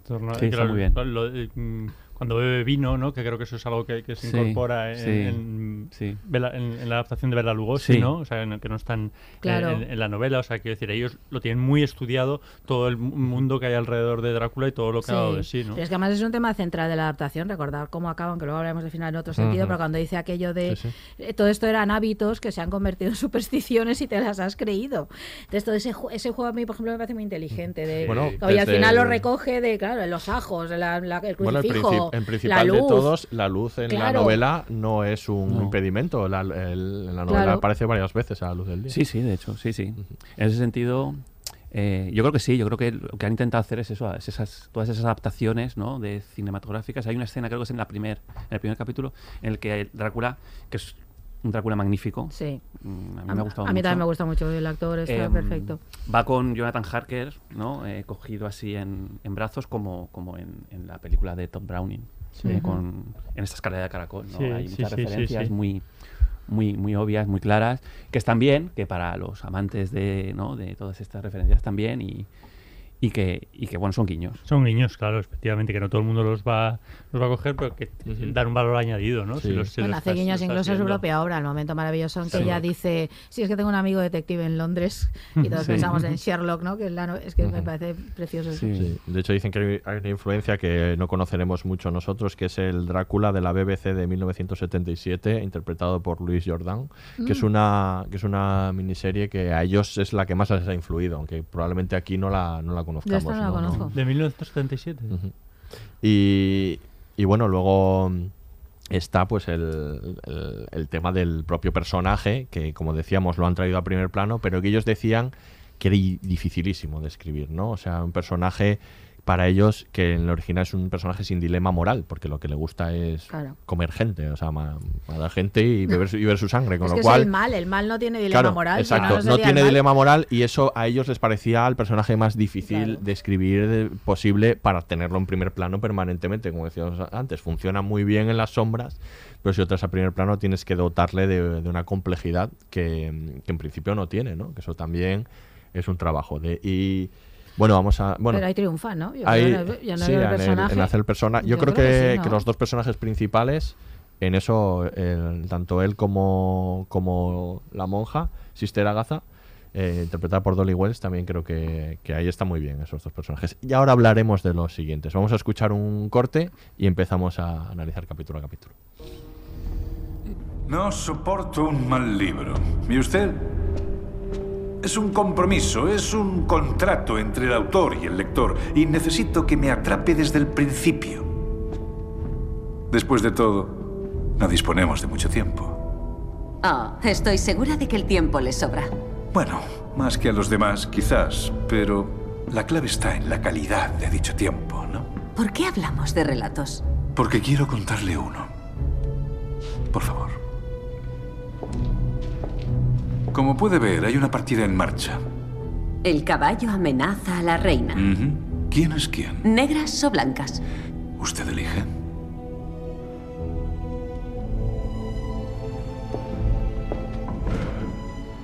Ah, el bando perdedor. Eso ya lo veremos. Así que, tras dejar el convento, ¿qué pasó?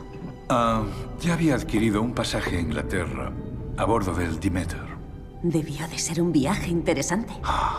No se hace una idea. Pues cuéntemelo. Ah, Es una historia compleja y extensa. En el mar, uno conoce a una amplia variedad de personas. Y ah, le recomiendo que no se apegue demasiado a ninguna de ellas.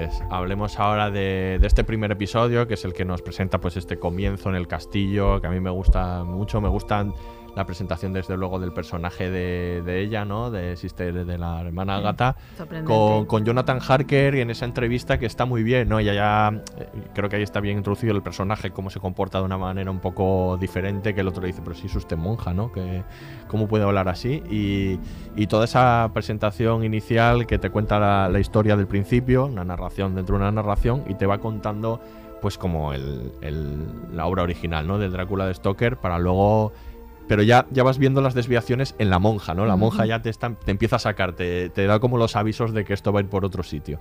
Y, y que luego hace aparecer junto a ella un personaje que luego vemos que es Mina Harker. Sí. Mina Harker, que es, vamos a atacarlo ya, yo creo que uno de los principales problemas también de la Una serie, de este las- personaje que es eh, excelente en la novela. Una de las víctimas de, la, de esta adaptación, sí. Y este es Esto lo cuenta Alejandro, que su, Sí. todo su estudio del personaje de Mina en el libro es maravilloso. Para mí el personaje de Mina es el más fascinante de la novela. Entonces, pues con eso ya está todo dicho. Sí, sí. Bueno, hasta aquí el laboratorio de investigación de series. Es una, es una pena. Así es, como, una, es una pena, sí, yo, yo, yo estoy coincido. Mm. Sí, entonces así como otras cosas sí que las ven, ¿no? Pues por ejemplo, yo qué sé, el acierto de la sangre, ¿no? De la sangre, cómo juegan con la sangre en la serie, ¿no? Mm. O el acierto, por ejemplo, esa imagen visual tan potente de esa mosca el- al principio del Sí, primer sí, capítulo, cómo se le mete en el ojo, ¿no? Sí. Que Ay, que Ay, como sí, qué es grima da sí, esto, da ¿eh? es realmente esas imágenes que, bueno, imagen. hoy en día, Sí. ¿cómo puedes impactar? Pues así, Sí, sí, impactan. sí. Muy Muy sencillo, Mm. mucho talento, mucha habilidad. Pero luego hay otras cosas que dices, ¿cómo puede ser? Sí, a mí la parte del castillo me gusta y me gusta mucho toda la exploración de Jonathan Harker y sobre todo el momento de los cadáveres, de cuando abre los ataúdes y aparecen los cadáveres, eso me gusta mucho, que ellos dicen que está inspirado en el ansia de Tony Scott y Ah, con mira, Catherine claro. Deneuve y Hablando con de vampiros, sí, con sí, sí. Catherine Deneuve y, y David Bowie y está inspirado en esa parte, esa parte me parece terrorífica e interesante. Pero sí, es verdad que yo creo que el problema aquí no parte tanto de eso, de la capacidad que tengan para explorar el terror del castillo, eso, sino Mm. como en la construcción de personajes. Creo que es- lo vamos a ver en, en todos los capítulos, ¿no? Como eh, algunos de los personajes secundarios se quedan, pues es una obra de que va por partes y que es- dura una hora y media cada uno, personajes secundarios que se van a quedar en muy poco. Y este Que yo no creo tienen que tiempo suficiente, que es decir, duran hora ni, y ni media. así tiempo ni, como- ni la intención probablemente. Yo pero... creo que es más eso, porque Sí. capítulos de hora y media. Pero este es- decir este es la concepción del personaje, yo creo que ya. Es, eh, o sea, quiero decir, le condenan a, a un, a un- un papel mucho más secundario y, y le sacan mucho menos partido. ¿no? es que Esto yo es un creo que- ejemplo tremendo. De Mina es el que más. Sí, eh, claro, como Mina es la mirada femenina dentro de la novela, ¿no? Y de y de a través de ella vemos a Drácula, pero también a los hombres y vemos la sociedad victoriana esta. Claro, aquí lo que ha hecho es como ha puesto el personaje potentísimo de Agatha Van Helsing. Claro. Es a través de ella donde se hace. No se hace esto porque no es su papel, no está, no está hablando de la sociedad victoriana ni nada de esto, ¿no? Y entonces yo creo que, claro, ahí es una damnificada el personaje de Mina, más la Mina temerosa, ¿no? Y, Bueno, lo- se dedica a- huidiza y Básicamente su llorosa, papel es no llorar, es- eh, Claro que eh, no es- cometer una, eh, a tener- tomar una mala decisión a la hora Sí. de liber y, y ya está. ¿no? Pero que esta no es la novela ni de Sí. lejos, que ella es Mm, fuerte, claro. es- Sí, sí, se sí. enfrenta. Sí, sí, sí. No, eso es, es, es un personaje muy complejo y muy interesante y, y digamos que sí, es una pena que, que, que no lo hayan aprovechado, ¿no? Pero, por ejemplo, en relación a lo del castillo, Ujú. que yo también veo que está bien, me, gusta, me gustaba, ¿no? Esas adaptaciones, pero luego aparece, aparece ahí un nombre, no sé, que a mí me recuerda como a Vitruvio o alguno... Es como el que, el que, el que, el que descubre, Jonathan Harker descubre que es el que ha construido el castillo. Ah, sí, sí, No, toda no, esta es un parte nombre, ahí. un nombre extraño, pero que se parece mucho a un arquitecto famoso. Ahora mismo no me acuerdo. Sí. Un arquitecto renacentista o algo así. Y em, en el castillo desaprovecha también una gran escena de Drácula, que es la de las. mm, que se ve muy bien en Coppola, la, Sí, sí, la, sí, película de vampiras, de- la adaptación de, de Coppola. Esa, esa escena en la que las mujeres vampiro Sí. muerden a. Drácula, que es fundamental para entender lo que pasa, lo que le pasa a Jonathan Harker en el castillo. Y es que es un intercambio de roles de género. ¿eh? En esa escena lo que va a pasar frente a la tradición victoriana y a las relaciones eh, mm, sexuales victorianas en las que la mujer tiene que ser un ser pasivo que, que, que sea penetrado en esta en esa escena es, son las, las mujeres las que van a penetrarle a él Ujú. van a morderle y le van a penetrar y eso es un Eso es un, un cambio brutal, revolucionario dentro de, de la estructura social, ¿eh? la amenaza, una manifestación muy clara de la amenaza que representa Drácula. Y eso desaparece, que es una lástima muy grande. Pero luego además también él encuentra unos mapas, que esto ya es más friki, ¿no? Por mi parte, pero él encuentra unos mapas del castillo y se puede orientar. Eh, en la novela es fundamental que el castillo no tenga mapas, que sea un laberinto verdadero. De hecho, el castillo de Drácula no está en ningún mapa, no está reflejado en ningún Mm, no mapa del Imperio sitio. Británico, de ningún lado. ¿eh? Y es una idea muy potente también, porque eh, Drácula lo que hace es escaparse, escaparse del control, de una sociedad de control, que es la sociedad victoriana, que da nacimiento a la nuestra, ¿eh? es una sociedad que controla todo. ¿Y lo controla cómo? Mediante el descubrimiento. ¿Eh? Esta época es la época de los grandes descubrimientos, de, de, de las exploraciones, Sí. de la colonización, del imperialismo. ¿Y eso cómo, cómo funciona? Es una mirada masculina, para empezar. Se va a un sitio, se descubre un sitio, se le pone un nombre eh, europeo, ¿no? Lago Victoria. o- Sí. Y en ese momento ya es propiedad nuestra. El castillo de Drácula escapa a ese control, escapa a esa persecución. Y entonces representa un símbolo, es un símbolo muy importante, como de resistencia a ese control. Eh, durante el siglo XIX los animales se catalogan, se les pone un nombre científico, ta, ta, ta. las personas también están ubicadas en, una- en un sitio, no pueden salirse de ahí. Los hombres por un lado, las mujeres por otro. ¿eh? Em, está todo muy bien controlado, muy ordenadito, muy estructurado. Drácula y el castillo escapan a esa mirada, a ese control masculino, imperial, eh, mm, a esa sociedad de dominio y de control que, como os digo, es la antesala de la nuestra. Y en ese sentido también tiene una capacidad muy grande subversiva. Que, que mm, Jonathan Harker encuentre esos mapas y tal, no casa con el espíritu. Y no hubiera pasado nada si no los hubiera encontrado. ¿no? Sí, sí. Entonces son cosas que a mí, que, a un nivel más, más profundo, ¿no? de más conocimiento de, Sí. de, de los significados de la novela o de las posibles lecturas, digo, jolín, es- hay cosas que la habéis leído muy bien la novela y que la habéis adaptado muy bien o que habéis encontrado una forma perfecta de reflejar lo que, lo que de- una posible lectura de la novela y hay otras que es que, vamos, se os escapa por, por mucho. Yo creo que en algunas ocasiones les pierde un poco, bueno, eh, habitualmente el, el- el plantar cosas, el giro, el, ¿sabes? Un poco... Sorprender, la el sorprender, sorprender. Y, y a veces se, veja- se ven muy seducidos por eso, incluso a veces pienso que se están viendo como muy inteligentes a la hora de hacer eso, ¿no? Y, eh, a la hora- Sí, es posible. Y, y no, y pierden, Eso es- y pierden es otras que cosas. en pero Sherlock bueno. ya también Sí, pasaba. sí, ¿eh? O sea, totalmente. decir que no es totalmente. algo que eso haya Lo que pasa es que en pasado, Sherlock casaba con un personaje que se queda también más inteligente porque lo es. Entonces ahí hay como Ya. una Sí, coherencia. un eco eso, ahí, ¿no? ¿verdad? Inter- interesante. Yo creo Sí, el- sí. que el primer capítulo, pre- si, si nos fijamos en el global, lo que hace es asentar dos personajes que son los que van a tener una continuidad a lo largo del relato, ¿no? Y, y las normas, ¿no? Las normas que van a ser importantes por lo que Ujú. comentaba Aurea, porque lo va a recoger al final, las normas del, del vampiro, por así decirlo, ¿no? Y, y que eso es un poco lo que va, lo que siembra, que luego va a ir, va a ir aprovechando a, a partir del segundo capítulo también. Segundo capítulo que es especialmente curioso, ¿no? Porque Mm. esta decisión de en la novela el capítulo dedicado al barco, o sea, el capítulo, la parte dedicada al barco son cuatro páginas, literalmente, cuatro páginas. Eso decía Gatis, ¿no? Y, y de esto, bueno, de, de- de la intriga por decir, bueno, qué, qué buen capítulo se haría aquí de Agatha Christie, ¿no? Eh, hacen un hacen este segundo episodio que a mí sí que me gusta. Mm. Me parece muy interesante esta idea de de repente construir ahí un capítulo de Agatha Christie en el que también por necesidad tienen que cambiar un poco lo que sucede en la novela y Drácula no puede ser este personaje que está simplemente en un ataúd y que por la noche aparece y va nutriéndose de los... Tiene que ser un personaje presente, ¿no? Y que aparezca ahí, juegue y hable con ellos. Y bueno, en ese juego al final lo que hacen es eso, un capítulo embotellado que a mí me parece bastante efectivo. No sé si a la hora de adaptar Drácula, pero en sí mismo, ¿no? Me parece bastante interesante. Yo lo veo más eso, eh, como lo de Agatha Christie, ¿no? Mm, en ese sentido, es verdad que el, el diario del capitán de la Demeter es, son, sí, son unas pocas páginas de la, de la novela, pues a lo mejor algo más de cuatro, pero, pero 15 o 20 páginas a lo mejor, o por ahí no lo sé, ahora mismo no lo sé. Pero que es, es un, es un, un momento muy interesante de la novela también, ¿eh? porque Drácula no aparece tampoco y van desapareciendo ¿no? los, los hombres. Y, y yo creo que Aura lo ha comentado alguna vez, eh, en realidad pues es, es, eh, es una visión, digamos, que se, que se expresará después en Alien, por ejemplo. Mm. Sí, bueno, es- es que es Alien, en Alien viene a ser el, el- el capítulo de Drácula. Este, este de la serie de que estamos comentando, yo creo que tiene que ver más con Agatha Christie hasta un giro, ¿no? Hasta un Hasta giro final, determinado.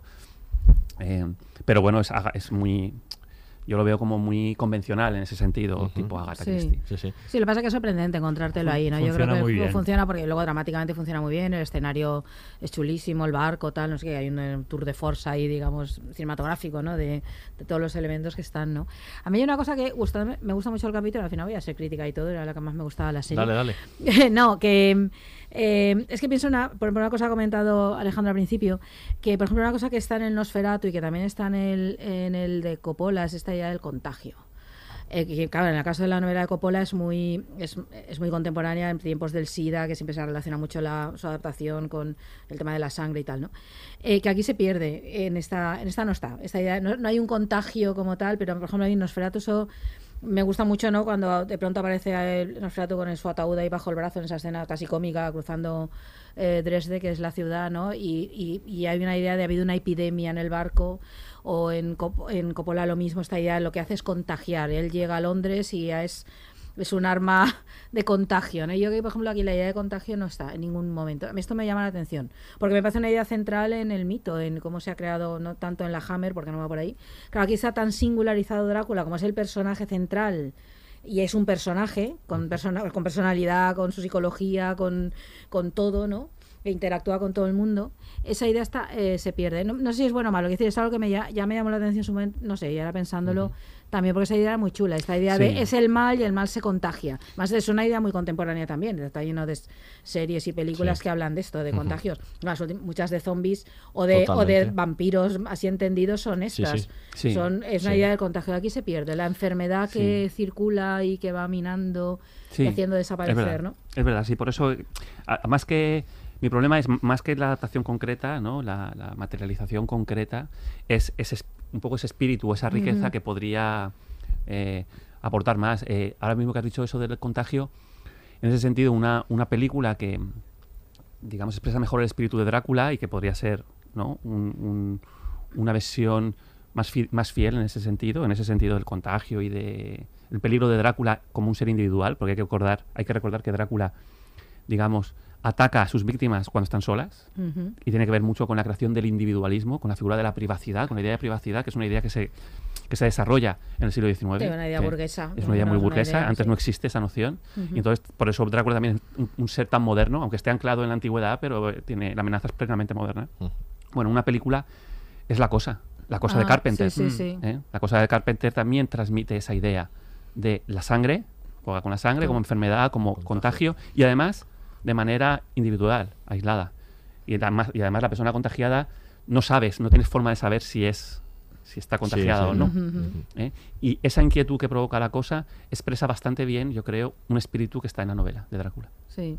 Más Pero que es- cualquier otra atracción de Sí. vampiros, vamos. No, y es curioso porque es un tema absolutamente actual. Todas las películas de zombies Claro. y todas las ficciones de zombies para esta idea del contagio es un, te- es un tema que nos preocupa muchísimo. ¿no? Tenemos ahora una amenaza Mm. ¿no? de, Mm. de, de- de Correcto. virus ¿no? constantemente y todos estas, estas monstruos acaban haciendo. Y aquí se han renunciado a ella. Me me parece interesante. Pero creo que es completamente deliberado, claro, haber renunciado a esto que está contándolo muchísimas ficciones. Pero por otro lado, creo que aciertan con lo de la sangre, la capacidad que tiene Drácula de a través de la sangre. Con otros efectos, ¿no? conocer. Eso es estupendo. Eso es, a mí me parece un- una, una lectura o un añadido muy, Claro. muy interesante, porque le da a Drácula una sabiduría y una capacidad eh, magnífica. Y un fantástica. deseo, porque él quiere. Eh, Sí. Decir, hay un, hay un impulso en él. Claro, este Drácula no se para ante nada. Quiero decir, es deslenguado, es impertinente, es insolente, pero además tiene un deseo muy ávido de vidas. Cuando dice los- la sangre es vidas, ¿no? Esta idea porque, porque asimila el saber. A mí esto me parece un giro muy particularmente bonito. O sea, no es solo alguien que chupa la sangre porque es su alimento. Succiona y si no se muere, sino que succiona vidas y está, claro. Por eso también yo creo que cuando llega al tercer capítulo, cuando digo, es que, decir, le fascina porque de pronto está en otro mundo y tiene y necesita succionar para saber esto que es. Sí, ¿no? y elige mucho, ¿no? Elige, quién- claro, claro. Con quien decían ellos que, bueno, que es un ser que básicamente lo que necesita es sangre y compañía, ¿no? Pues es. entonces que elige mucho qué compañía tiene y qué es, cuál es la sangre, ¿no? Que- ¿Qué os parecen un poco los personajes que aparecen en este capítulo secundarios? Eh, un médico también, una pareja, que uno de ellos es gay, ¿no? Bueno, Sí. bueno, y no sé... Entonces, toda esta selección de personajes que aparecen que os... Yo creo que ¿Qué es os parece? interesante. Y bueno, y el planteamiento, por ejemplo, de. Esto levanta cierta polémica, ¿no? Bueno, yo leyendo sobre la serie, esta idea de la bisexualidad o pansexualidad de, de, Bueno, de no, Drácula. no que- es, no es eso ¿eh? lo que ha levantado polémica, sino las declaraciones de Moffat diciendo que no es bisexual, sino bihomicida, ha dicho algo así. Como despegándose un poco de la idea de la sexualidad Ya. múltiple del vampiro, sino que simplemente está interesado en, en matar, en comer y no, pero le da busca un poco eso, igual. sus novias, ¿no? También eh, pone hombres. Eso sí, eso es No, que decir que había, poco- no, polémica no porque molestara, sino en el sentido de que se había planteado, pues siempre se había vinculado con lo masculino y Drácula succiona siempre mujeres, ¿no? Y tiene Mm. mujeres bellas. Eso también muy por todo el, el- el de la Hammer, bueno, la, o la de Fran Langella, la, Sí, otras, también, las adaptaciones.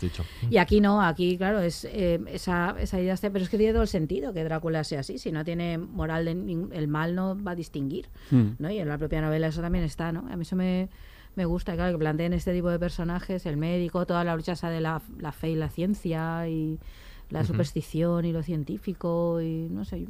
Esa ambigüedad sexual, ya en el primer capítulo, creo que me- la monja le pregunta a, a Harker en Sí. interrogatorio Sí, si sí, tuvo sí, relaciones sexuales sí, sí, con, sí. con Drácula. O sea, quiero decir, eso ya, eh, ya, ya se ha presentado desde el primer sí, sí. capítulo, ese- esa, esa diversidad, ¿no? Eh, no sé, no- No sé. Bueno, yo creo Sí. que en el propio Drácula esa ambigüedad ha estado siempre, ¿no? ¿O qué? Sí, lo que pasa es que en la novela está reprimida, digamos. Eh, Drácula solo muerde a mujeres, Claro. pero las utiliza para eh, conseguir a los hombres.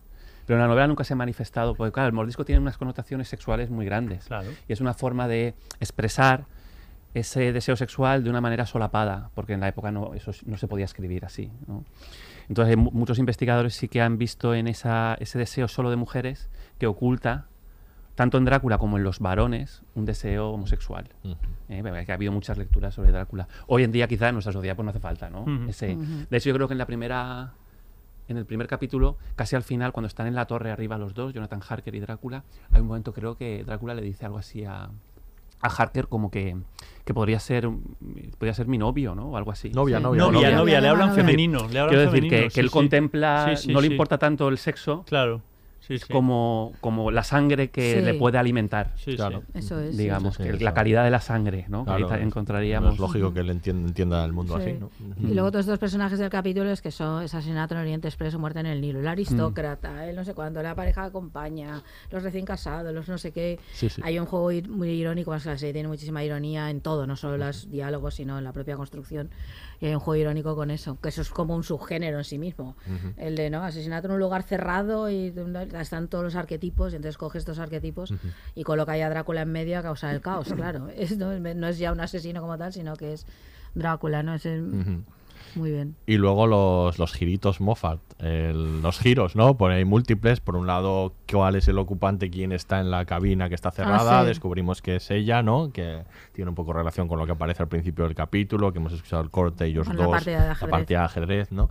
Y, y luego eh, el, un, un giro que tampoco es especialmente llamativo ni especial ese, pero el que sí lo es es el del final, ¿no? Del capítulo. El capítulo al final eh, des- nos descubre a un Drácula que asienta sus pies sobre la época contemporánea, siglo ¿no? XXI. Y hasta aquí todo bien. Luego llegaremos al tercero, ¿no? O sea que, pero bueno, es en esa propuesta, eh, bueno, yo creo que entra pa- eh, a jugar eh, esto que hemos comentado antes de ellos, diciendo qué inteligentes somos. Nadie lo ha visto, ¿no? De hecho, Gatis comentaba, decía.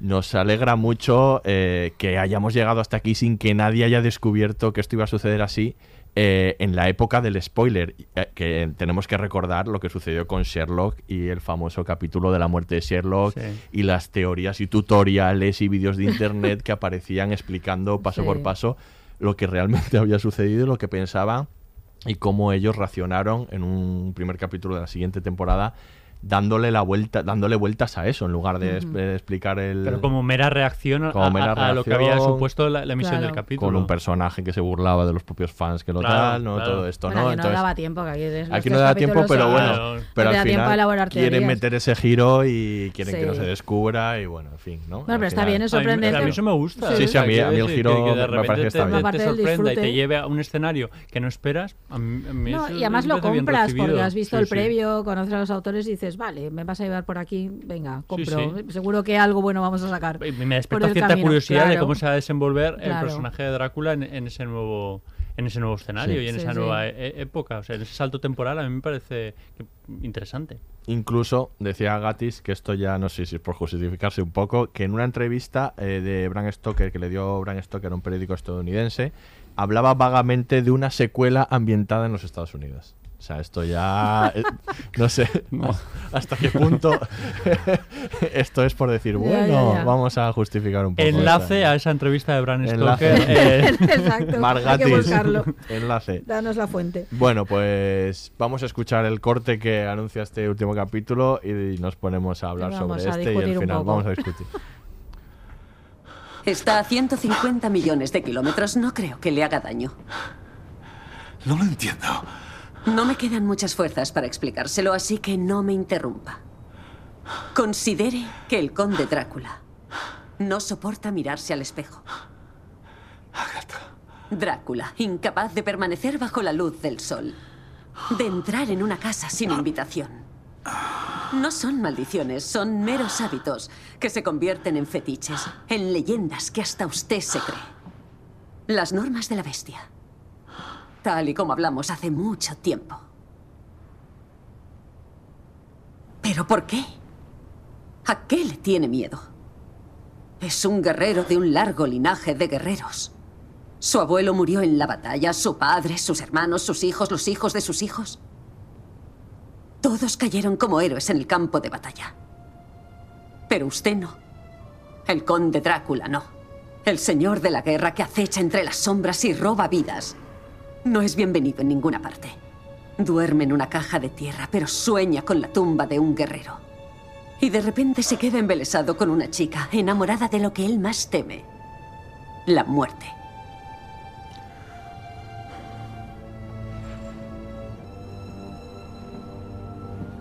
Adiós, conde Drácula.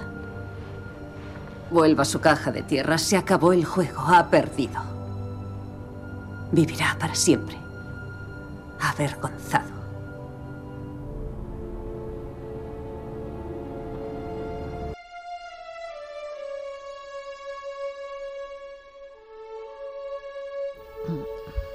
Pues vamos allá con el tercer y último capítulo. Eh, después de la sorpresa del giro no final, descubrimos efectivamente que Drácula está en, en época contemporánea y llega este último capítulo que ha sido vapuleado de- en redes sociales y en, En tus y y en redes todas las críticas. Que En lo que algunos tú nos has ha querido leer. Que eres Ha un hater. Ha sido hater. absolutamente vapuleado. La norma general es que a la gente le ha gustado bien poco este último capítulo, ¿no? Creo que estoy en una mesa con varios defensores de este capítulo que a mí, por otra parte, me ha parecido bastante terrible. ¿No se ha notado? No se ha, to- no se ha notado, ¿verdad? Bueno, eh, bueno, pero hablemos un poco de, de este capítulo, de cómo lo, cómo lo encara, ¿no? Esta organización aparece, eh, organización que para mí está bastante pobremente contada y aparece bastante po- poco en la serie. Aquí hay una, hay un claro eh, intento de incorporar algo que al que no le permite ni el tiempo ni de explicarlo realmente. Yo creo que ese es el ¿no? problema que Sí, tiene. sí. A ver, a mí gustándome el capítulo me ha gustado y reconozco que necesita tiempo. Yo toda la parte de la fundación, Jonathan Harker está contado muy a prisa, cuesta un poco de entender, es todo muy atrabilario, muy rápido, muy esa forma en que él se escabulle de allí, Sí, dices, ¿en serio? sí, sí, sí. Eh, tal, por, por más que nos permita disfrutar de Renfield ¿no? y, de, y de su figura de abogado, yo creo que eso es el problema que tiene.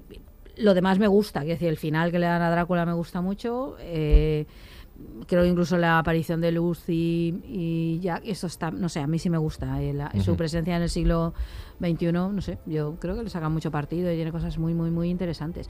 Pero es verdad que esa parte, sobre todo la parte de la fundación, yo creo que es lo que flojea, lo que menos acaba de encajar porque necesita como desarrollo. Está Necesita contado muy mucho desarrollo rápidamente. y, y se Y la forma en que eso desaparece, luego la fundación es que es una fundación Sí. opaca, ya no Un poco la vuelves a saber de peripecia, ella. ¿no? Él aparece, Sí, se es escapa, peripecia, le es atrapan muy- con facilidad, se vuelve a escapar. No, porque sé a ver, es- no, porque a ver, piénsalo bien. La idea, o sea, si eso se hubiera desarrollado de otro modo, la idea de una fundación Sí, sí. dedicada a buscar a Drácula, eh, que a ver qué hacen, que la idea que es un ejemplar único y queremos analizar tu sangre, a mí me parece que está muy bien, pero claro, es que la agotan enseguida. Ni, ni siquiera se entiende de estos, estos eh, voluntarios que hay para que él se pueda En alimentar. y a vez- entiendo que darán sangre, ¿no? Sí, Supongo. entiendes, pero entender. claro, es una cosa ¿Qué que es ni esto? siquiera lo plantea para que Claro, como luego se escapa, si no hay, no la- hay ninguna es que la idea es chula. Y además es como muy capitalista. A mí me gusta la parte esa porque es todo, esto, es que esto es capitalismo puro. Llega Drácula y entonces lo que hay que hacer es explotarlo económicamente. La fundación a su vez es opaca y donde vienen los fondos. A mí, esta, esta me gusta, me gusta porque es como esa inclusión en esto, ¿no? Y está, está muy bien. Pero claro, es que no tiene desarrollo. Es que esto ne- hubiera necesitado mucho más tiempo para hacerlo, porque en, en realidad está interesado en contar otra historia. Es que luego lo que Mm. interesa es contar la historia de Lucy y, y- y todo esto, ¿no? Y el final de Drácula y el Drácula cómo se adapta, con lo cual esto Sí. queda muy pegote. Yo creo que eso, eso reconozco que le veo el problema, te doy la razón, pero solo veo ese problema. Solo Ese ves ese capítulo. problema. El resto ya Maldición. no veo más. Yo con eso de la organización, en esas Alejandro. escenas, a mí me recordó dónde estaba encerrado eh, Drácula. Me recordó a Aníbal Lecter, al Silencio de los Corderos. Sí, claro, se parece Sí, muchísimo, claro, sí, tiene- sí. tiene eso.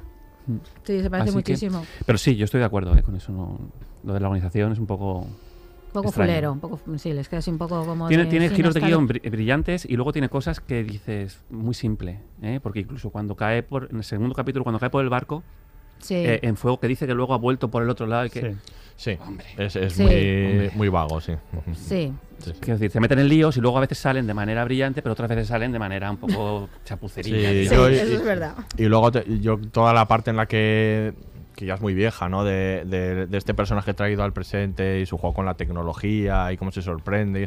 a mí me, me resulta el humor que pretenden extraer de ese me resulta fallido. A mí no, me hace pero no es gracia. viejo, se adapta en enseguida, es muy inteligente, empieza a chupar sangre. y No, digo viejo el, concepto de, de personaje. di- Digo que es viejo el concepto de personaje que viene del pasado y que, Bueno. y que no, ¿sabes? Que Pero a ver, este tráete, humor a, de tráete cómo- a alguien del pasado y a ver cómo lo Pero hacemos que no- que se que adapte. ya está Sí, muy pero dice que usado. la idea Ah, esa, vale. Esta, idea de, extraer, De se de detiene Pero no tanto hace en muchos eso, ¿no? chistes de O sea, esto, claro, eh, la yo- verdad yo, sea yo- yo dicha. creo que no se detiene demasiado La verdad sea dicha, no hace eh, muchos en, en- chistes. en todo eso. No sé, no, no, Sí, hace no le veo que se distraiga mucho eh, en eso, ¿no? Se, se- se centra más en, bueno, claro, en la propia adaptación de él, ¿no? A su nuevo, a su nuevo contexto. Pero yo también Sí. creo que se, que se adapta, que se adapta enseguida y que lo de- que es un acierto efectivamente lo de la sangre Si no, para se, llegar se a adapta esto. a nivel de que ve una cámara y ya sabe lo que es y te- que es Bueno, como sí, cosa lo va absorbiendo, es, Claro. es fácil. Pero ¿no? es que la no idea de lo de, nada, de- lo de la sangre venía por eso, ¿no? Para, conseguir información. Claro, el Pero ahí no ha absorbido ninguna sangre en ese momento. Acaba de llegar a la, a la playa y ya conoce, qué decir, le detienen y Bueno, ya sabe a lo que- mejor, a lo mejor se me ocurre, ¿eh? Sí. El dedo que le muerde a la Ah, claro. Claro. a la chica esa cuando Sí, sí, está sí. Ah, buceando. cuando lo cuentan A lo mejor ahí imágenes. Puede ser, sí. sí. a lo mejor, pero vamos, sangre. bueno. Sí, sí, está, está No, bien. sí, no sé, a mí me parece, Toma, la verdad next. que to- toda, toda la peripecia me parece bastante absurda, todo lo que Sí. sucede. Y luego, bueno, detengámonos un poco en hablar de estos otros personajes, estos otros adaptaciones de los personajes de la novela, muchos de ellos, bueno, cambiados absolutamente. Y el personaje de, de Lucy, ¿qué os parece? Aparte de, de que la actriz es un poco, bueno, ya la conocemos Floja. de Years and Years, pero bueno, no, no, no me parece que del tono la, la actriz para, para No, este yo creo que la actriz no está bien elegida. Mm. La vuelta del personaje sí me parece que está bien, ¿no? Yo creo que es parte de lo que es Lucy. Lucy es mm, presumida, ¿no? Es Ay, sí. en este punto más frívolo, Sí. es, seduce hombres, por ahí, ¿no? Pero Yo creo que sí está muy hablamos- presa de su imagen. Comentaban también, eh, se comentaba también que, que Lucy en el libro es un personaje que de bondad en el que el- entre los pretendientes que tiene no pretende ni jugar con ellos ni nada, simplemente es, y hay un momento en el libro que dice que ojalá se pusiera, pudiera casar con todos por Mm. amor, ¿no? Y aquí es totalmente lo contrario, es Mm. una persona frívola, que juega con la gente, que, que un poco, bueno, Mm. que, que incluso bueno, hasta el ejemplo del selfie que puede ser divertido, ¿no? Pero es una persona muy frívola y muy basada en el exterior, ¿no? Sí. No sé, me parece un cambio no a mejor en ese sentido. Lucy es un- uno de los personajes de Drácula que más ríos de tinta ha hecho correr. Y es- un personaje que sale relativamente poco. Pero sí que tiene parte, sí que escribe ella, diarios y cartas, y entonces sí que se puede, muchos investigadores ¿no? han analizado al personaje y están, han discutido mucho sobre ella. Unos piensan que eso, efectivamente, que tiene ese carácter frívolo, de fresca, que utiliza además, o sea, que su pecado es que es muy promiscua sexualmente. ¿eh? Y normalmente entre sacan una, una frase que utiliza, que es justo la que has citado tú, que le escribe a, a Mina, le escribe, le dice, ojalá, tengo tres, tres pretendientes muy, muy guapos los tres, muy interesantes los tres, ojalá nos pudiera, me pudiera casar con los tres, ¿no? Hay muchos investigadores que han acusado a, a Lucy, por tanto, de promiscua y de. ¿no? y de una amenaza para la sociedad de la época. Bueno, Eh, yo no la veo así. No, yo tampoco. Yo no la veo así, ni en la época ni ahora. Yo creo que esa cita es sacada de contexto. Ella es una chica que se atiene muy bien a los cánones de la época. Es una mujer victoriana de arriba abajo, frívola, eh, así, es muy joven, es alegre, eh, y lo que pasa es que ella tiene un atractivo impresionante hacia los hombres, pero no lo genera ella, es así. Es es una persona en la novela que es se ve que es muy guapa y aparte tiene mucho atractivo, junta las dos cosas. Y, a y a donde- allá a donde va, los hombres pues se fijan en ella. Y por eso Drácula se fija en ella también, para utilizarla como medio para conseguir a los demás. Pero, mm, digamos, es una chica, eso, despreocupada y... y pero ya está, ¿eh? no va más. Em, esta Lucy de la serie yo la veo como que, que- que repite ese patrón un poco de promiscuidad sexual. Esa teoría de la- que incluso uno de los personajes, uno de sus amigos, ¿no? Creo que incluso la llama puta, Sí, ¿no? sí, o algo sí. así. Sí. Sí, como sí. diciendo, bueno, entonces, en pleno siglo XXI, ¿qué estamos, qué estamos diciendo, ¿no? De, de esto, ¿no? Y, y en ese sentido, yo a Lucy tampoco me acabó de gustar el personaje eh, adaptado, adaptado aquí. Em, eh, es brillante cómo la representan con el reflejo de, de la mesa, Sí. eh, al eh, esa parte final. Es magnífico. Y es buenísimo el, el giro este de que el selfie le diga la verdad. Que se tenga que hacer un selfie para ver de verdad cómo es ella, ¿no? Sí, Este de- es. la implicación que tiene esto Sí. respecto a nuestra cultura de la imagen. Claro, es que habla mucho de eso. Es, es que va yo de creo esto, que- todo el que- personaje claro, de esto. Yo creo que eso es lo interesante, precisamente, eh, haber conseguido hablar de, de algo de la actualidad a través de la trama de, de- de Drácula. Mm. Yo creo que eso es eh, eh, el acierto, ¿no? El, el- el conseguir que, que nos dé información de, de lo que está pasando en la actualidad a partir de una novela de, de- de- bueno, pues, del siglo, de hace dos siglos. Sí, pero digamos eso, que el Lucy de la novela, cuando se convierte en vampira y se, se hace activa y tiene a los tres hombres ahí que van a por. y, y ella despliega todas sus habilidades para engatusarlos, ella solo se dirige a su, a su prometido. Ella la única que quiere es a su, a su prometido. No, si fuera una promiscua sexual y una fresca y una Sí, tal, sí, sí, sí. eh, pues querría ¿no? acostarse con todos los hombres que viera por ahí, con esa sexualidad des- des- des- despertada, ¿no? Pero no. ¿Eh? Lucy en realidad eh, lo que pasa es que bueno es una chiquilla y en un momento determinado pues se ve halagada por muchos hombres. Claro. ay ojalá pudiera casarme con todos no como decían son todos magníficos. Pero no pero yo quiero a este. Y, a- y lo quiere a él incluso cuando ya es vampira. Y si el vampirismo en Drácula digamos lo que hace es que no te convierte no te transforma sino que simplemente despierta algo en ti que estaba reprimido porque esa es otra de las características subversivas que tiene Drácula que libera libera de las represiones sociales de las ataduras que, nuestra sociedad impone, ¿no?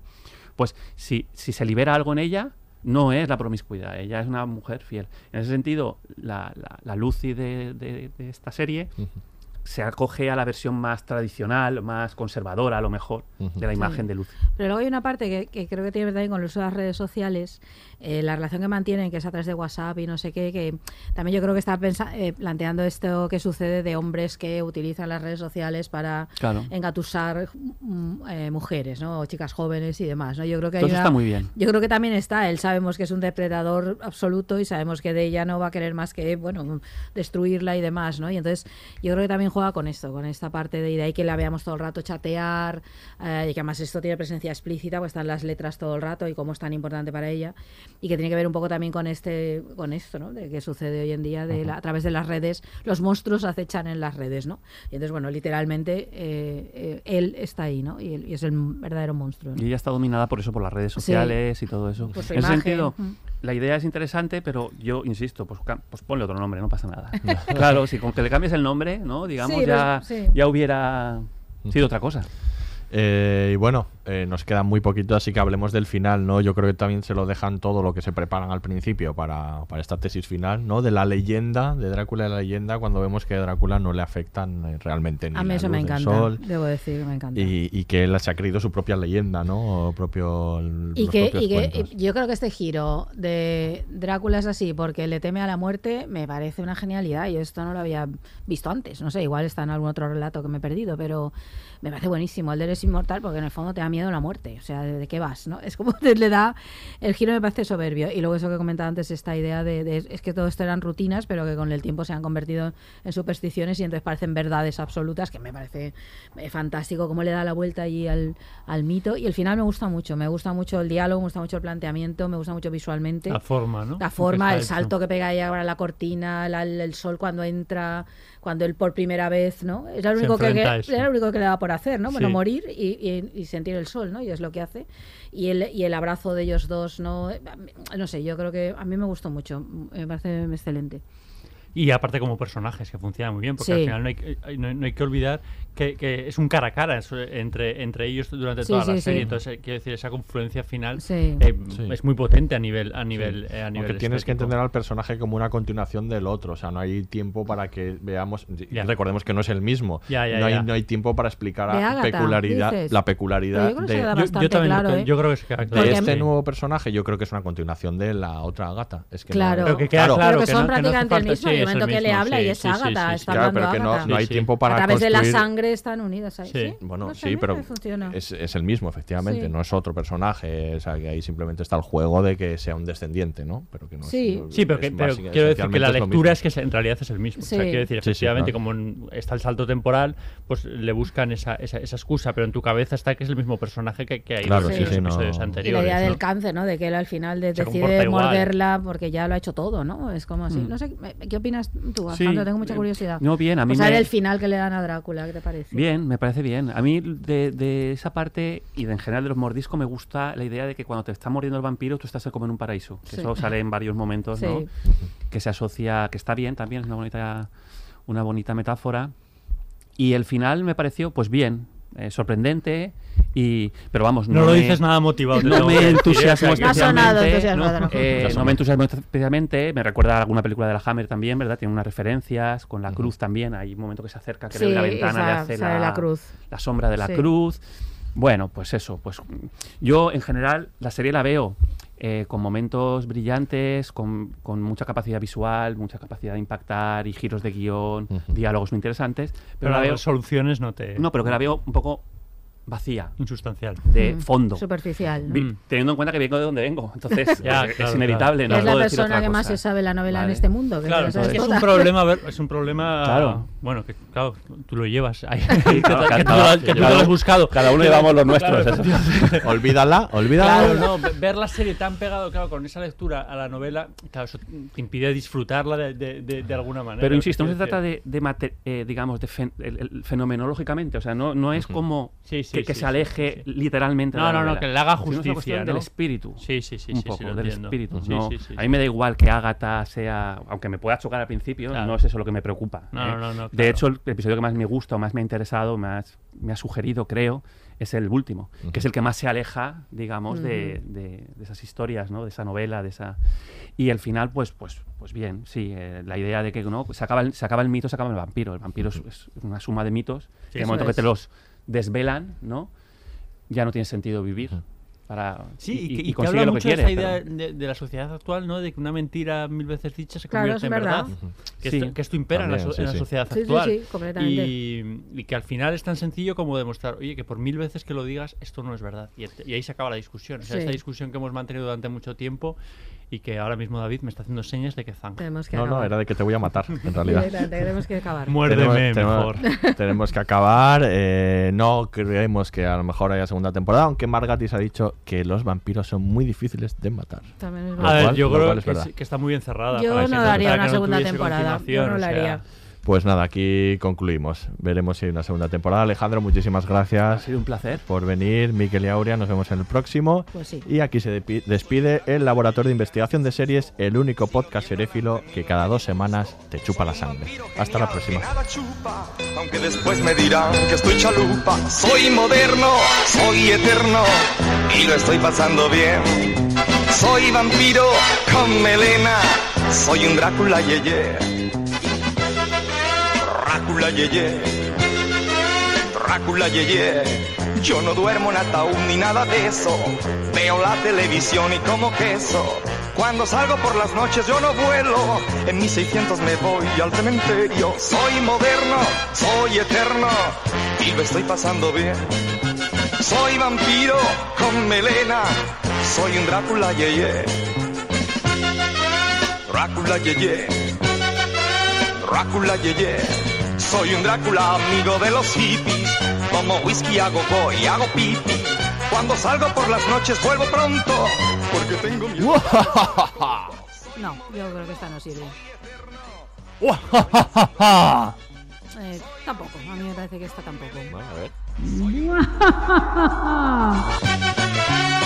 Todos los episodios y contenidos adicionales en podiumpodcast.com.